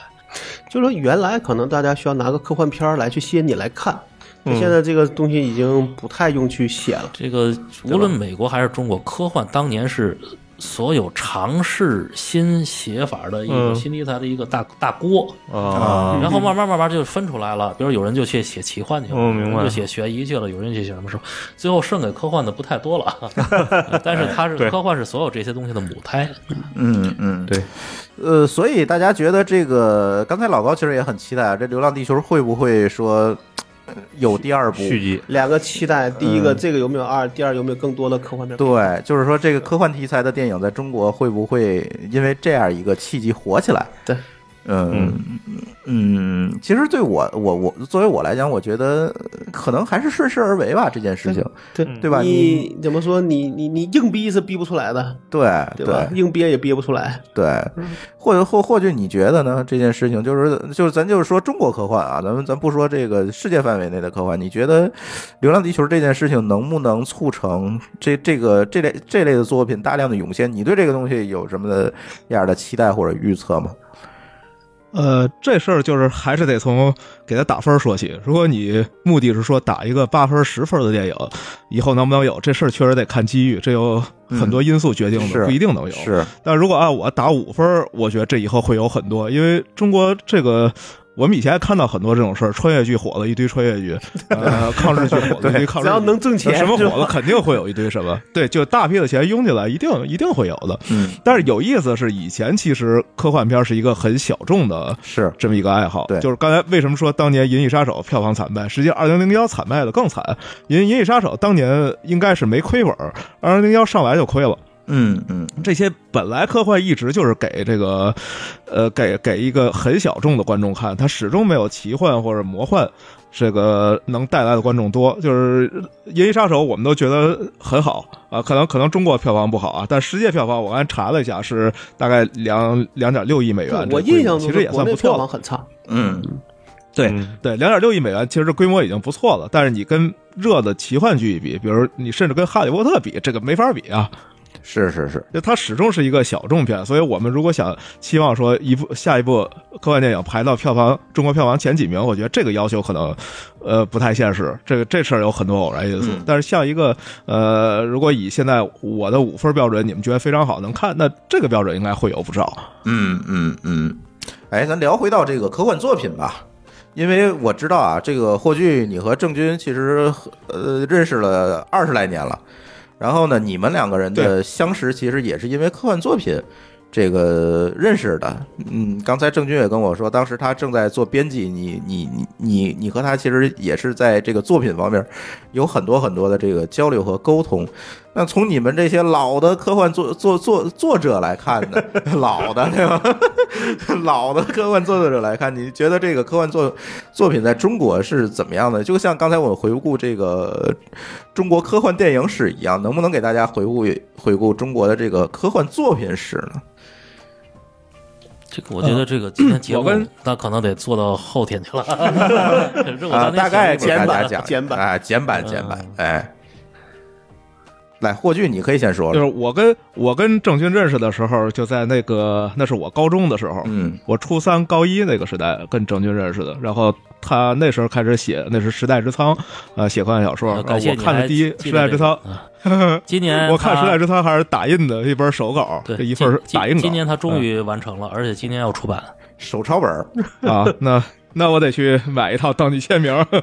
嗯，然后当年是后来在郑钧，我跟郑钧是在一个一个办公室里，郑钧在旁边改他的小说，我在这边写科幻网站。嗯，哎然后就基本上我们都。你哦对你做过是在那个时候，呃，比较早期的时应该在候，董一算强科的办公幻室事业吧推动啊，对，董一强办公室董一强办，公室我们这算对董董一强现在挺好玩，在做一个什么多肉植物的呃 app，这 个这个说远了啊。然后反正就是我们当年还是为这个行业都做过很多努力的，嗯但是今天能到这样的，就大家能关注这事儿，肯定是是大家都觉得挺高兴的，这是没有问题的。嗯啊，那这些年发展还是一个，也是经过了很多上上下下，是吧？因为在前面几年也经过又经过一次低潮，实际上没有太多人关注，直到这几年又开始好起来。嗯，这个跟好像跟漫威很有关系。是吗？对，我觉得一零年漫威开始，从钢铁侠开始可能会好很多。呃，你是说的科幻我作品？觉得是，我觉得电，影我觉得跟《吧阿凡达》有关系。阿凡达，你哦你阿凡达你啊们觉得《阿凡达》是第一部？我觉得在中国，我能感受到我周围所有人都去看一部科幻片儿就是。二啊虽然这个科幻片呃儿二刷三刷是吧？对对对，这是我第一部，那时候二呃《阿凡达》上映时我还在上海嘛，这是我第一部在中国我感受到周围人都在谈科幻的一部电影。这个是是是虽然它虽然我我一直说这个电影价值观问题太大了，这《阿凡达》是是个不拆迁片不儿好的电 影，对，强拆片儿，这个你要是说这个电影啊，可以是这些，但是如果说从那个小说这个角度，因为小说它不需要那么大的票房，你三五万本儿就可以，嗯这个对就完全畅销了。嗯，就可可以做的各做续集去了。那么从小说这个角度，最大的决定因素就是说九九年以后的扩招，啊， 因为什么呢？因为哦小说科幻小说的读者就是理工男，嗯这个百分之四分之三的学学生学生党，哎，你看这学今天这一桌子都是理工理工。学生党哎男，嗯 这个当年詹姆斯·港恩就是詹姆斯·港恩是从二三年活到现在还活着的那个老科幻作家。黄金一代美国科幻迷三个特征：关注未来、关注科技、呃反感社交。就仨特征， 你一听就是这个方面 这是跟中国科幻迷是一模一样的。这一波人群在扩招以后的人数是暴涨，嗯，暴涨，大概差不多涨了十倍。嗯我们当年是六六十五万大学生，现在七百万大学生，这批人才是科幻的这个市场的中坚力量。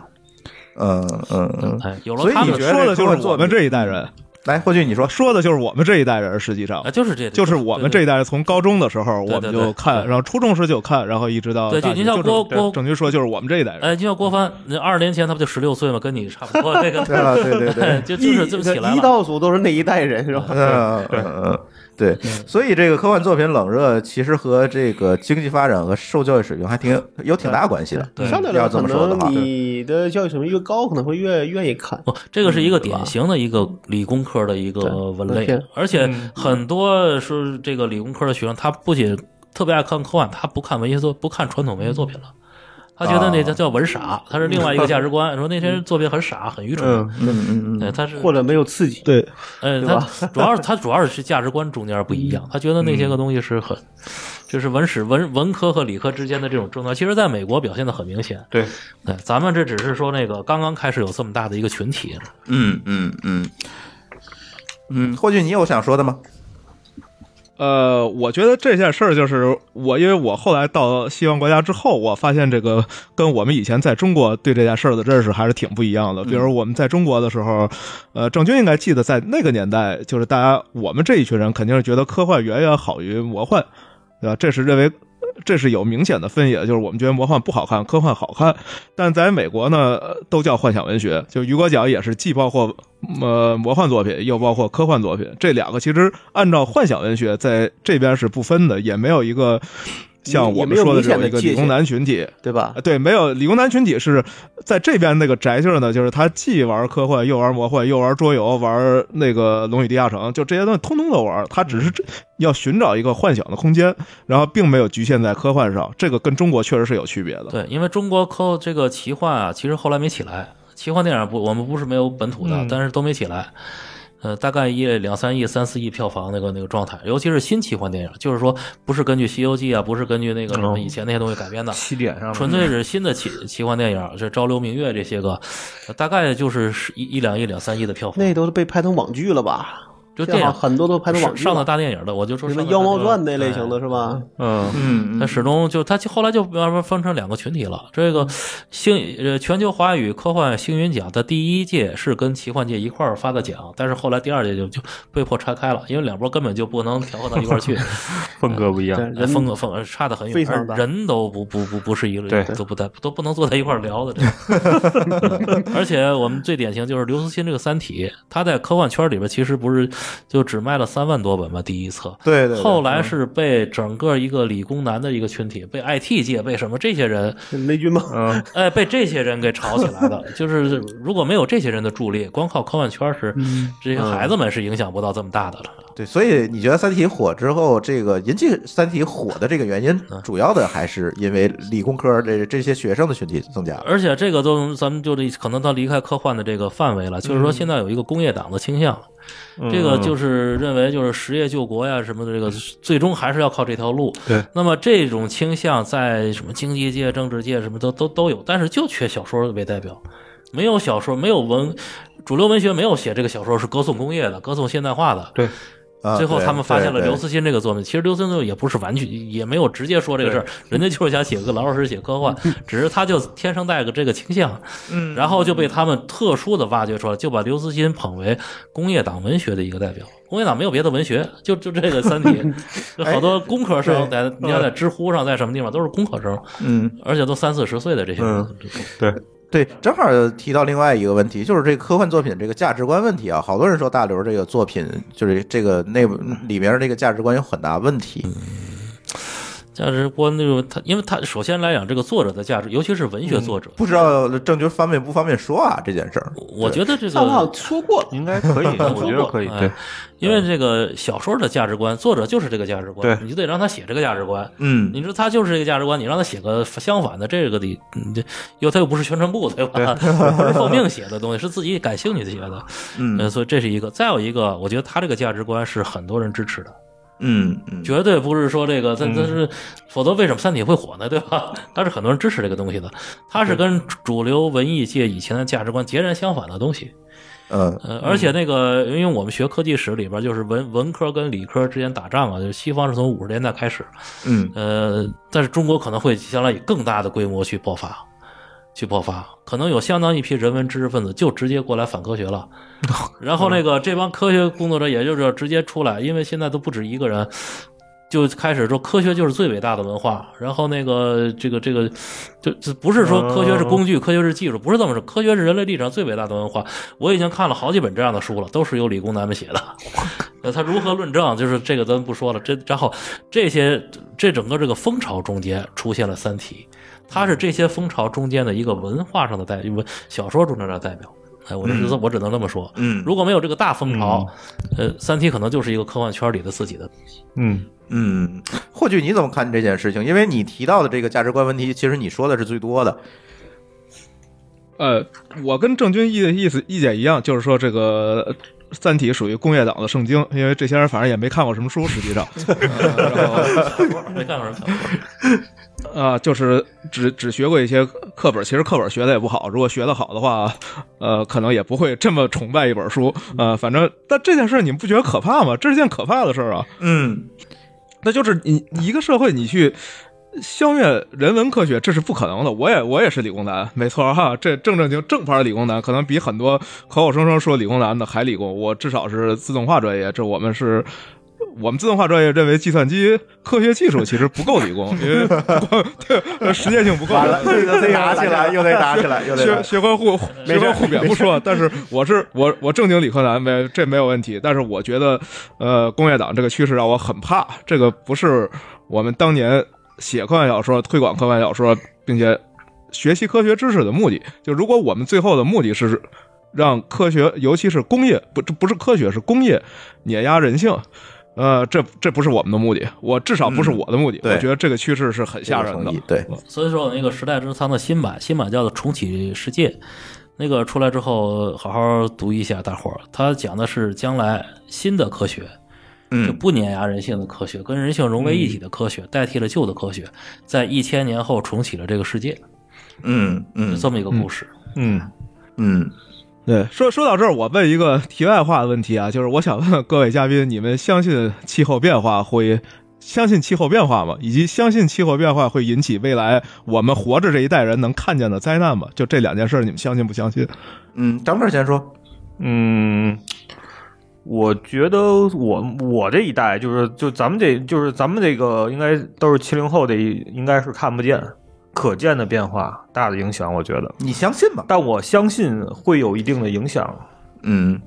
因为反正这块儿就是一，呃但有一些我觉得现在就是东西更多一点，像什么变暖啊，还有什么一些东西，其实实际上并没有，嗯就是媒体上宣传的那么恐怖。就有的时候，我觉得咱们可能这个宣传那个，就跟计划生育一样。呃，对对对，他会过分的为了倡导一些事儿而故意夸大一些东西。当然不，我这个这这这这应该能能说哈、 就说所以这种可能会给来带来一些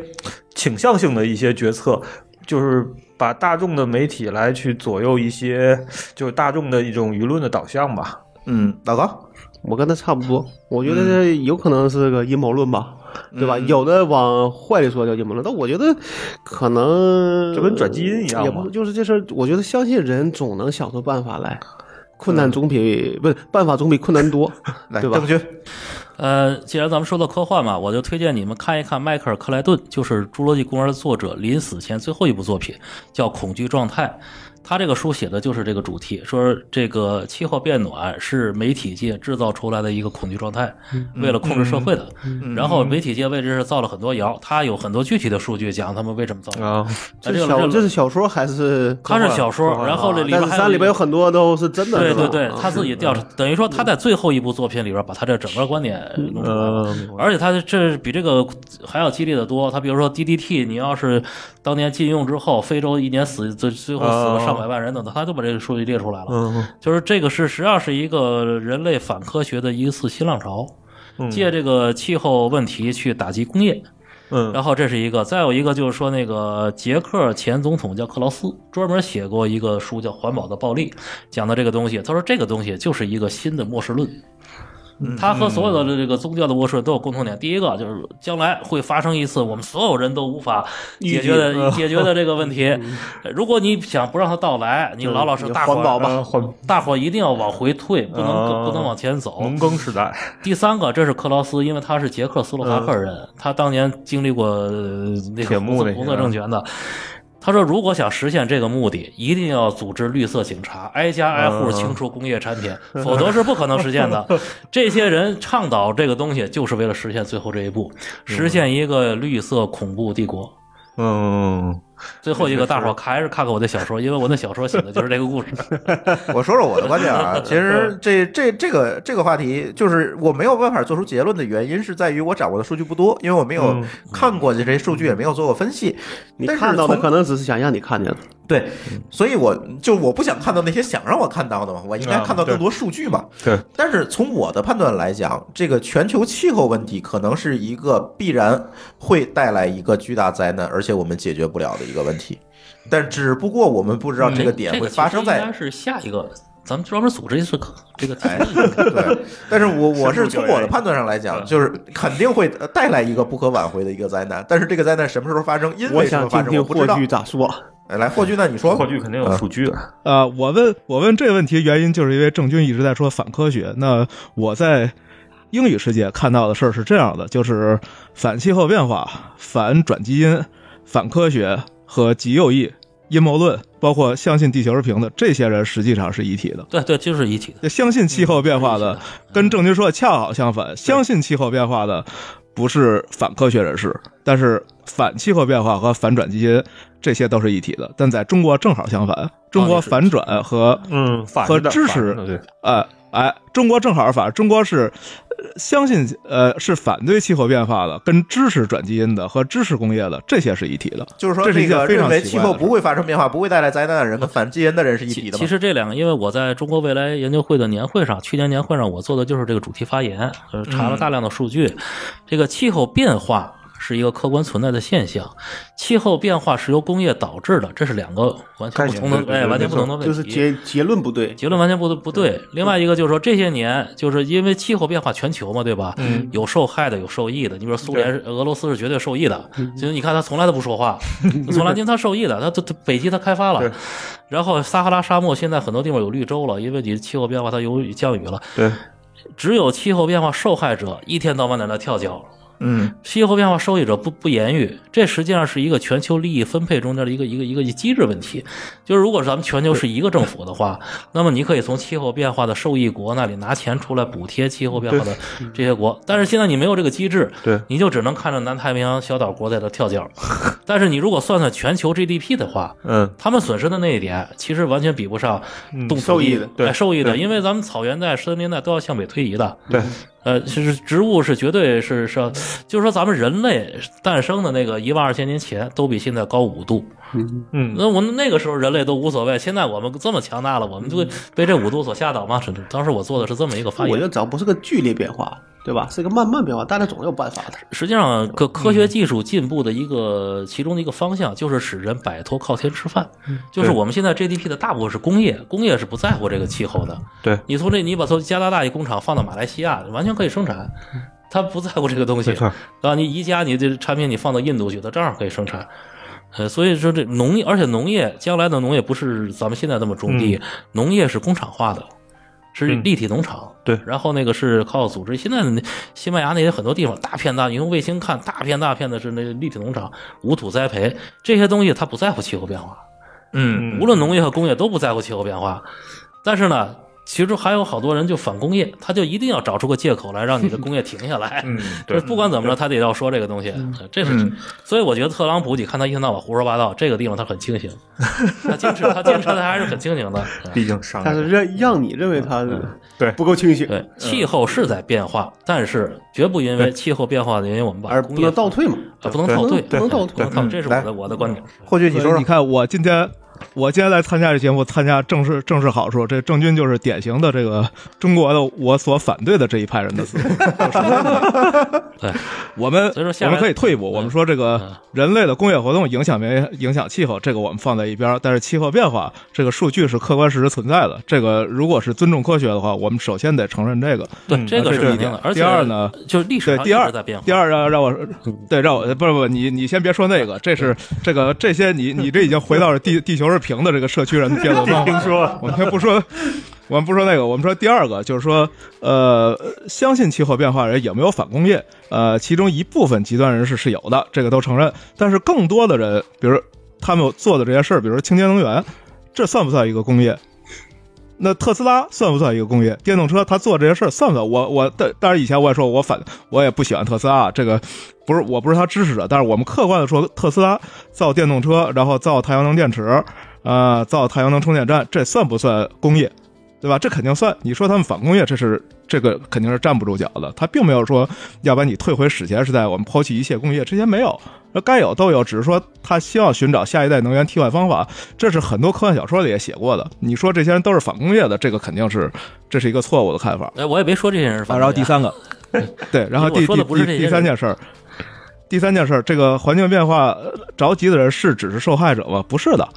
俄罗斯怎么样我们不说，但是北欧、加拿大都是北极圈国家。然后实际上按你的理论，如果说北极开发的话，加拿大是第一受益者，因为只有加拿大和格陵兰在北极是有陆地的，其他人根本没有，俄罗斯没有。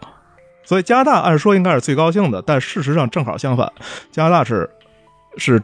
认为气候在发生变化，而且为这里投了大笔的钱在里面的。这为什么呢？这是这些北欧国家、加拿大国家的平均教育程度决定的。美国其实也是气候变化的支持者，虽然现在开始这个极右翼运动，呃，搞得美国乱七八糟的，但实际上美国也是。美国富裕的州、科学教育程度高的州都是气候变化论的支持者，而且为真正是拿出大量的钱去发展清洁能源、发展下一代工业去做这些准备，对吧？这个你说的这些论据基本上站不住脚的，跟事实不符。嗯，这个我我说所哎的，以这个我今天不是想可以，单开我今天不是想争论哎，这我个觉气得是候单，开一话题的。我争论的不是想争论气候变化这问题啊，就是说我们在说这个尊重科学这件事儿上，嗯，呃，我看见的两这个英文世界跟中文世界两边正好是相反的，我不觉不，得其实不相呃反。中文世界，尤其是刘慈欣的粉丝是在尊重科学，我一点儿也不觉得这件事儿，就因啊为这件事儿就是其实一点儿也不相反，中文世界也是以这你说的这种观点为主的。我是极少数的反对派。我当时那发言是我接受大量的那个论文，比如说新疆的净流量大多少什么这些东西，人都一一片惊讶，怎么这个气候变化其实还都对社会有好处呢？我说它就是有好处啊，这这人们也没有算种子 GDP 值值这问题，对吧？等等，我我操，这个东西中文世界和英文世界是一样的，因为中文世界输出的这些东西基本上都是从英文世界来的。中国现在学者没有什么独独创的东西，反什么的支持什么都是从西方世界来的嗯啊，包括台湾什么的，他他一开始西方的观点先到台湾，然后再到大陆，基本上就这么过来的。嗯，对，但是我在英语世界，我没有见到一个人既支持转基因又反气候变化啊，这样人是可能也有啊，我没见，但是总体来说，这种这样的社区太少见了。但是我刚才说的迈克尔·克莱顿就是这样一个人，你可以对，看这是很少见的， 哎，这是好，我们就是属于啊这是很少见的嗯这个这个这这个人， 他当时一，呃而且我们俩是同一年写的，我是二零零五年写的那个《决战同温层》，他大概也就是那个年代写的那个呃恐惧状态，去世之前是吧？哎，只是他的书马上就出了，因为他有的资源，我的书憋了七年才出，写的同样的问题，就是气候变化从古到今都是一直在变化，呃，没有没有人都是在变化，恐龙的时代比咱们现在过过过高好多度，嗯，等等吧，这些都是数据，我们拿的都是数据， OK，这个讨论了一个咱很深入的对话题这个回头咱可以单聊，因为咱们单聊吧我我我咱们单最聊吧我们最近跟霍总也在那个探讨一个新的话题，就是关于阴谋论的这个话题阴。谋论这个这个这个提纲已经做了很久了，然后找一个时间我们要给大家录一录。嗯，因为我当年做那个讲座就半个多小时呢，所以一定要单聊。 OK，行，然后呃，回答一下我们听友卫星留呃留下来的问题，呃，这其实是问这个郑钧老师的，就是说，比起国外的科幻作品，中国作品的差距在哪里？这个说首先有一个田忌赛马的一个误区，你比国外的好作品、嗯中作品还是 差作品？如果说最好的跟最好的比啊，其就是超过的，因为刘慈欣获奖是美国人投的票，不是指中国人投的嗯 票。然后那个从我现在拿到的这些年他们获奖作品来看，我不觉得那个是好的。他们最好的作品还是海因莱因、阿西莫夫那个时候，嗯其实克拉现在的作作品品其实并不好，对吧？并不够好。而他几乎就走到了死胡同里了，嗯嗯，走到了一个很晦涩的一些文本实验的一些死胡同里了。嗯，所以这是我们担心的事情。而且我们见到最，比如说有一年我们见过美国科幻作家，我们这一块儿做的时候，我们发现中国科幻作家都是黑头发的，美国的科幻作家都是白头发的。 这这是个很这嗯这难道不是问题吗？这是很大的问题，我觉得。嗯，OK。那我们听友的林玉静提到一个问题啊，科幻小说一定要完全符合科学吗？其实这个也针对于《流浪地球》啊，很多人说它不符合科学，这样那样。我说你看天体物理学去不就完了？你还看什么电影啊？呃， 找本教材。对，郑钧怎么看这事儿？这个他们那个科学文化界提了个概念，叫拟科学，就是拟态，嗯拟态的拟，哎，你你比你的你，就是拟科学是就是一些人拿科学概念做游戏，包括他主要是说的科幻小说这个东西，他不你不能拿它当真，人们也不把看的人和也写的别当真，看的人和写的人都没把它当真，嗯，但是会有一些人过来觉得把它当成钻牛角尖这儿这叫拟科学，它不是伪科学，伪科学是拿它骗钱的，人家做拟科学是个游戏，大伙儿拿这些科学概念玩玩儿，嗯，所所有的科幻里的科学都是拟科学，不是真科学，嗯，这是这是我我我我觉得这个概念很好， OK，我觉得这就跟魔术一样，对吧？其实都是假的，但我能给你做的像真的，你信了，那够了。对，嗯，对。他们并不是真是想拿这些东西去做成项目，如果到那个时候，那就是伪科学。对，OK。然后有人呃我的我我我这件事儿，我我要发表一下我的看法。 来来来来来我看嗯法跟你们跟你们不一样。这个，那如果说我们不要把它太当真，那这个科幻跟魔幻之间的界限在哪儿？对，这也是我们听友提出来的问题。对，呃，这是我们我们听友早王年先生我提说到的问题啊，魔幻和科幻的啊那正好区隔在哪里？嗯，对，那正好，我说早年就在我说我跟郑钧认识的那个年代，我们认为为什么认为科幻比魔幻好，是因为科幻有更强的约束，就是它是基于一个物理世界的现近未来或者说长期未来，就总体来说我们还是有它它有物理，嗯还是有一些物理理定律和、和人类社会规律在约束的，但是魔幻可以完全没有。那它到造成结果呢，就是魔幻的想象空间实际上更大，嗯呃，科幻想象空间实际上更小。所以这时候科幻作家要求就更高，他需要在更多的约束里面去写出一个。一个有想象力、动人的故事，但魔幻呢，它可以随便去做各种设定，来来写一个故事。所以那个时候，我们认为，呃，科幻好，这是有明显的分歧的。这个这个科幻跟魔幻就是不一样的。那如果今天我们抛弃这些约束，那科幻和魔幻区别在哪儿呢？嗯我觉得科幻跟魔幻的不在于现在的这些科学知识的约束，它只是说你引进不引进超自然精神力量的作用，就是魔法呀、鬼呀、神呐、这些作用。如果你有了，这对如如果没有，你比如说现在那个我们看过一些科幻作品，他就讲，比如说反那个呃黑洞里边儿，现在按道道理说就是它这个发生什么我们都不能知道，对吧？那你就可以假设它发生任何东西。然后那个比如说现在暗物质、暗能量，大伙儿没发现，那我可以给它呃随便编一个它的功能。呃，这个东西你说它违反了什么吗？它没有，因为现在物理法则根本还没有研究到那个程度呢。你可以，因为科它是前沿科学。呃，他会讲，或者比如说土星上有没有生命啊，或者什么的，你可以随便说，对吧？呃，我就看过这小对，说，哎但前提是，对，前提是你首先还是发生在一个我们可以认知的这个这个世界设定里面。呃，你你科幻是有很多隐藏的设定，嗯呃，就是我们是能认知的，但魔幻就像你说的，有个魔法你可以完全没有，就完全创造一个全新的世界。那这是你说什么都可以，呃，科幻不是这样的。我觉得还是就是只要没有鬼神就行。你比如说凡尔纳那个小说《太阳系历险记》，是吧？从太地中海飞出一块石头去，带着几十个人绕太阳系一圈又回来，这个完全是不可能那的个。就算幻想了。哎，但是它是科幻呃小，那那好，那好，那那我那我有一个，我可以提一问题。那你说《步步惊心》算科幻吗？然后咱这人遇到时间机器，回到了过去，然后穿越步步惊心啊啊，然后穿越穿越剧剧，对吧穿越？剧啊，寻秦记算科幻吗？呃都是不这是个经典问题吗？就是你这个你你呃如果你没有要鬼神，如果你要是看科幻史的话，你就会发现当年那乔哥这个人就是典型的这个穿越剧，但是他是经典的科幻。他是那个六十年代有一个美国科幻小说《乔这个人》，这俩夫妻夫妻里乔这个人，哦，这是圣经上的一句话，就是看耶稣。然后夫妻两个人就争论有没有耶稣这个人，其中一个是历史学家说：“我过去回去看看去吧。”看看去之后，因为他读过圣经，所以他就是所有的故事他都知道后边的这些戏码。嗯，最后他发现他是耶稣，然后他就被钉到十字架上去了。这个故事你说他是他就是一个经典的科幻小说，哪次写科幻史都不都不超都必须要写他。他只是后来这个东西慢慢慢慢就就离开游离开了。嗯、嗯，寻秦记当年什么的都是科幻，像史时间机器啊，亲戚。哎，史史时间机器就是科幻的。那个时候，以前时间所机以器，所以你哎，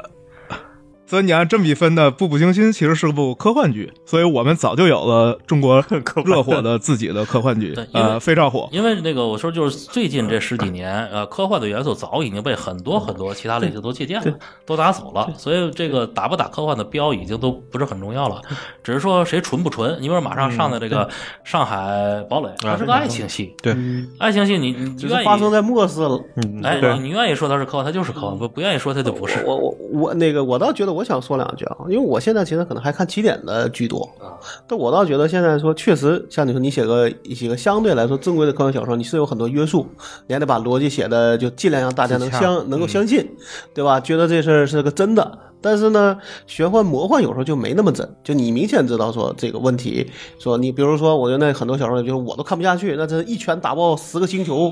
对吧？一嗯这步个就能跨越多少一公里？那这个你你这真的说，就最后就变就变成它这一个东西数字游戏了。还是一个尾巴田田忌赛马的东西，田忌赛马就是说好的魔幻和奇幻嗯对，也很好。它是有西方魔法文化的基础的，对，西方宗教文化的基础。而且我觉得他也人家写可能也会有一些逻辑自洽的地方，比如说我这个魔法也不是、哎不是随便发，没有任何代价，对吧？也可能会有说什么什么那个冷却时间，对吧？就跟做游戏是一样 CD 的啊，对吧？我觉得其 实它其我实那个魔幻和奇幻，它其实是中古这个巫术文化的一个再现。嗯，但我自己觉得他他那些我人自己可研究过很多能东西的觉得看这小说好不好，可能还觉得说确实这个这个作者是不是在用心琢磨这个东西是不是认真在写吧故事，性哈，哎对吧？再你比如要说你胡编，那我就肯定不会看了。你再比如说这这这些年流行的一个戏码，就是那个土拨鼠之日那种，啊，是时间循环，这嗯个当年是一个典型的科幻，但是现在用烂了，什么是随便我一跺脚就反正老回来一天就行了。就这个连那个范伟都过来演这个东西了，范伟都演过一个这个这个戏，啊对吧？呃，他你你他就不标科幻，但他当年这现在很多我们所谓的软科幻或者是什么嗯东西，搁四十年前都是很标准的科幻，但这是人们是不断的要求提或高者了。这叫科幻元素，哎对吧？有科幻元素，对，威尔斯写那个《大战外星人》，那嗯个世界大战时间旅行，呃，然后也那个不是典型的穿越戏嘛，是吧？他只是往未来穿越从 现在讲就叫穿越剧了。 啊，它就是穿越剧，它没有什么逻辑，那就是穿穿上去了。嗯，嗯但是哪个经典都哪个科幻史都不会越过它。嗯， OK，呃，霍俊，你还有什么要说的？所以我那这事儿我就觉得这标准已经彻底乱了，就我没有一个科幻的标准了。任何任何剧，任何剧我在前面加一段穿越或者航行剧情哎，它就变成了科幻。对，嗯，但呃，是这个分类我反正我我觉得很难接受。 这这个也是我困惑，我之前就说这个我们也很困惑，漫威小说算不算科幻？我昨天既那有天科问的幻，又有玄幻，是吧？这个我我给你们推荐一下那个这个美国科幻作，就是甘詹姆斯·港恩那《科幻之路》，它里边有加西亚·马尔克斯的作品，有卡夫卡的作哦品，全都在里变面。形记卡啊，是那个啊，对，变形嗯变记。形记嗯、变形甲虫那个，但你这么说，比如说你说末日算科幻吗？不是只是一个一个题材，还是说啊对呀一个像僵尸是吧？那种僵尸 Walking Dead 的，僵尸怎么能算科幻呢？就像漫威里头 X 战警那些都是超能力，你能算科幻吗？对啊就就 就是 突然突然出现乱这 了，就就咱忘就了别强行打标签了，好吧？这这个确实很难界定了。但咱就不讨论这个问题了，因为我们这期节目在预热的阶段，我们征集了很多听友的问题。然后其实刚才在节目当中也读出了好多听友的问题，让这个真君老师和我们的嘉宾回复呃这个答复了。然后呢，还有一些呃我们听友提出的问题，我相信也已经融入到我们节目里这些话题了，应该大家都有一个很满意的一个解答了哈。我可以在这个节目当中念一些念念一下给我们提问的这些听友的名字：不开心的猪、林玉静、指电波、碰菌打、我要玩匿名、胖子、卫星、石头哥、王先生、孙五一、Eric、Top 强、呃海洋猎人、耿小秀、呃 Carlo、呃 Jake 宋、哎，感谢我们这些听友给我们留下的这些问题啊，也希望你们在呃今后的节目里多给大家来反馈。然后呃，接下来我想请各位嘉宾给大家推荐一些你们看过的靠谱的科幻作品，电影跟小说都都呃，电影、小说都包括吧？啊，来，郑钧老师先来，呃，我刚写完，对，先推荐推荐你自己的。 我我还真没怎么推荐我的，我刚写完美国科幻作家詹姆斯·港恩的个人介绍，一万、一万字。他是美国集评论家、作家、教育家、活动家于一身的这个科幻人。嗯，呃，这些方面都有自己的这个长处，而且那个我我觉得你们最好看看他的作品，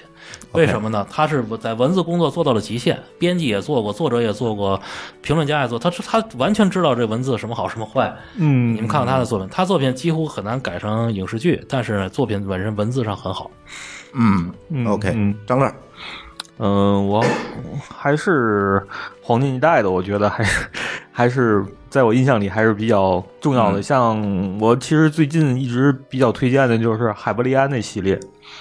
就是我看了三遍了。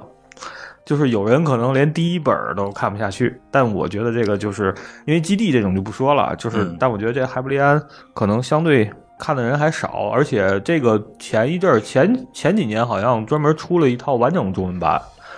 当时电子版也有，还有是纸版也有，对都不错。嗯，我觉得这一个我买了，看完第一本，剩下的还没来及 看呢，没时间。嗯，这还这本还是不错的。电影我觉得基本上目目前没有特别的，特别 OK 特特别值得推荐的。老高，呃，我推荐点儿这个，推荐一个人吧。这人应该是编剧加导演。我给你念念他出过什么样的片子啊？大概按流行度排名，最差的应该是叫西蒙尼，看过西吗？蒙尼哦，就那个假人儿哈，那个对，就是那个女的呃虚那拟个形象啊，虚拟对形象那个再往前就更受欢迎的是《战争之王》，啊，再往前叫《宿主》，数组对，应该是个小说改的那个有，我我我记得是。再往前知道是哪个吗？《幸福终点站》。啊，再往前知道是哪个吗？千钧一发。这都不是不呃，这但个是这个编剧算他要么这个算编科剧，幻要么是导这个是算导演，但他可能写的不完全嗯是、啊。对对对，但是他再往前走还有是哪个吗？时间规划局。哦，啊，他还有一个可这谁呀嗯能今年还没上，可能叫匿 名，对吧？我我不知道那我他你知道他最有名的是哪个吗？出卖秀哦，真人秀真人秀啊，就那个他不是导演楚门就是编剧楚门世界，嗯楚门不世是导演界就是编剧，我觉得他这一系列基本上还都不错。 ，OK，啊，就是只要是可能属于他能够编剧或导演的，基本都算是有一定的保证的。 OK，来哎叫霍师安啊傅叫安东嗯尼，叫安德鲁尼克尼克 尔， ，OK，好，霍师傅，呃，这个推荐其实有一点难度，难度在于，呃，因为中英文是不同步的。啊对其实像刚才郑钧说的，这些年没什么好书，这个观点我也是不同意的。这个观点不同意的原因是因为这些年没翻什么好书，我们现在还在翻九十年代的作品。对在这些年哦都是黄金，啊比如说时代海呃。呃比如，比如说刚才说的是啊，海伯利安，那海伯利安，海伯利安实际上是是黄金时代的作品，距我们今天已经差不多三十年了，然后到这些年才终于有一个像样的中文版，对， 对吧？这就所以推荐就很难。那我就刚才迅速地查了一下哪些我觉得好的有中文版，那我就推荐这本叫《编程宝典》《编程宝典编码宝典》《啊，编码宝典编》码宝《典，编码宝典哦》对。我我对，听上去像一门就是尼技尔术史蒂芬金书，尼尔尼尔史蒂芬金。然后他上一本书可能很多人看过，叫《雪崩嗯》，也是赛博朋克的经典之一。哎，然后他这些年，他其实不是这，这是九九年写的书，叫《编码宝典》，讲密码学的一部科幻。然后这是一七年下半年哦才哦翻译完，那就算在中文已经算新书了。雪崩啊，就所以比那较我就靠推荐后他吧。雪崩雪崩也是也比较靠后九十年代对对对但翻译过来对也比较靠后，都像什么对火，就是这个星翻译不同步问题导变形致史导致中间有很大的差距。对对对哎， 嗯嗯，OK，好，呃，最后有一点时间啊，郑钧老师可以给大家聊聊你现在正在做的事儿。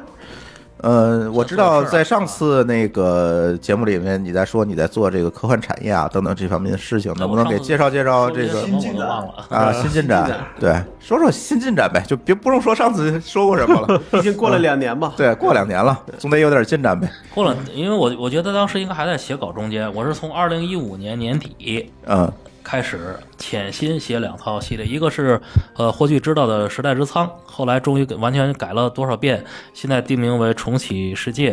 这个一百二十万字六卷，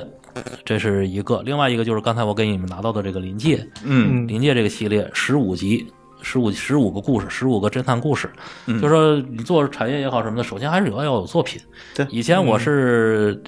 给大伙儿组稿，呃，一套一套书组。后来我发现那些作者呀、首先他就不怎么写，写完之后十年都 再见不着了，我说这这浪费时间就就没必要了。再有一个，他确实是眼界比较窄，可能灵感一现，写过一两本，后来就再也没有。那我还不如自己写，所以后来那那些年我，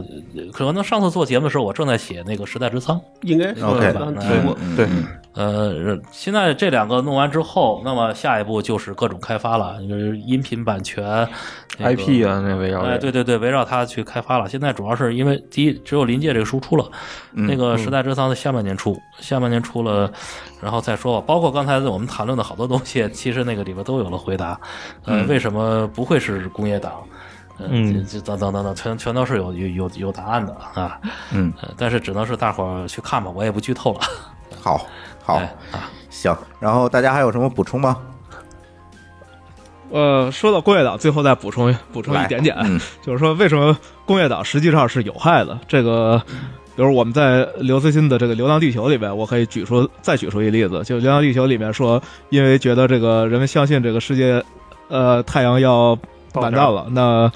所有的宗教都消失了，然后人们都变成了非常理智的只工作，嗯啊，这是工业党中美妙的社会 形象。呃但实实际情况绝对不会这样的，绝对实际情况是什么样？就是实际狂魔实乱际情舞啊况，刘慈欣对，呃，实际情况，刘慈欣自己他都反对。他在《三体》里面写的是说，呃，当知道三体舰队的时候，人类当时发生什么状况，就所有人都不工作了，变成过一天算一天。然后宗教大规模的发展，对是宗教一定会卷土重来，信我就能对吧？如然后是对，然后是后来人们觉得说我们不要去有这个末日心态，这时候世界才恢复正常，人类才开始科学往前走，对吧？实际上，呃，这这个刘慈欣在《三体》中的观点打败他自己在《流浪地球》的观点，这也是我觉得《流浪地球》不够好的一个原因。这个他不自圆其不能自圆其说到作者自己都说服不了。所以电那影电影也没我觉得《三体》没这个事儿电影 完全没管这事儿啊，对对对，我说我说小说对对对啊对，但电影中也表现了这个状态，就是至少除了最后人们认为这个被骗了叛乱之外，中间没有任何争议，包括抽签生孩子这种事儿没有任何争议，这这种社会太可怕了。这这绝对是不是一个正常人类可能出现的社会？呃，你要说这种这种，你首先你得有一设定，比如说我星际银行瓦肯人怎么样，他能知道每个人的脑电波活动，从而知道每个人是不是在说谎，能洞悉你一切思想。这时候这个种种族可以到一个高度理性、完全逻辑啊、没有任何隐藏信息的状况。但我们人类不是的，我们到不了这状况。那这工业党就经常在这些事儿上是。做一些非常理想，甚至于可怕的判断，然后认为人类最后会会这样，所以我们只靠工业就行了。实际上绝对不行，这人类绝对不是这样的。最后你会发现，工业党其实碾压了人类社会，就是它是破坏，它在破坏我们的社会啊。嗯这是我补充完了。好，还有谁要补充吗？没有，行，反正这期我们把郑钧老师叫过来，再回顾一下关于科幻作品和科幻电影，也正好借着这《流浪地球》这个机会给大家聊一聊嘛。然后呢，也希望大家多给我们留言吧。希望后续的我们希望呃录到哪些节目，包括我们那个阴谋论的节目啊，大家希望听到什么？那那期我们提纲准备的非常丰富，然后我也特别期待这次录音，然后看看我们能给大家录成什么样一个效果。然后，那我们的这期节目就先录到这里。呃，感谢大家的收听，也欢迎大家通过微信与我们互动，在微信公众号里面搜索“津津乐道播客”就可以找到我们。天津的津，欢乐的乐，道路的道，津津乐道播客。我们强烈推荐您使用泛用型播客客户端来订阅和收听我们的节目，因为这是最新最快，并且可以完整收听节目的唯一渠道。iOS 用户可以使用系统自带的播客客户端来订阅，或者可以在我们的微信公众账号里面回复“收听”两个字来了解在更多系统里面订阅我们播客的方法。我们鼓励苹果用户在 iTunes 上给我们打分，您的五星好评就是我们保持更新的精神动力。与此同时，我们的节目也已经在荔枝 FM、喜马拉雅和网易云音乐三个平台上线，你也可以通过以上三个客户端来订阅和收听。好，我们的津津乐道这期节目就录到这里，感谢大家的收听，拜拜。再见，再见。再见。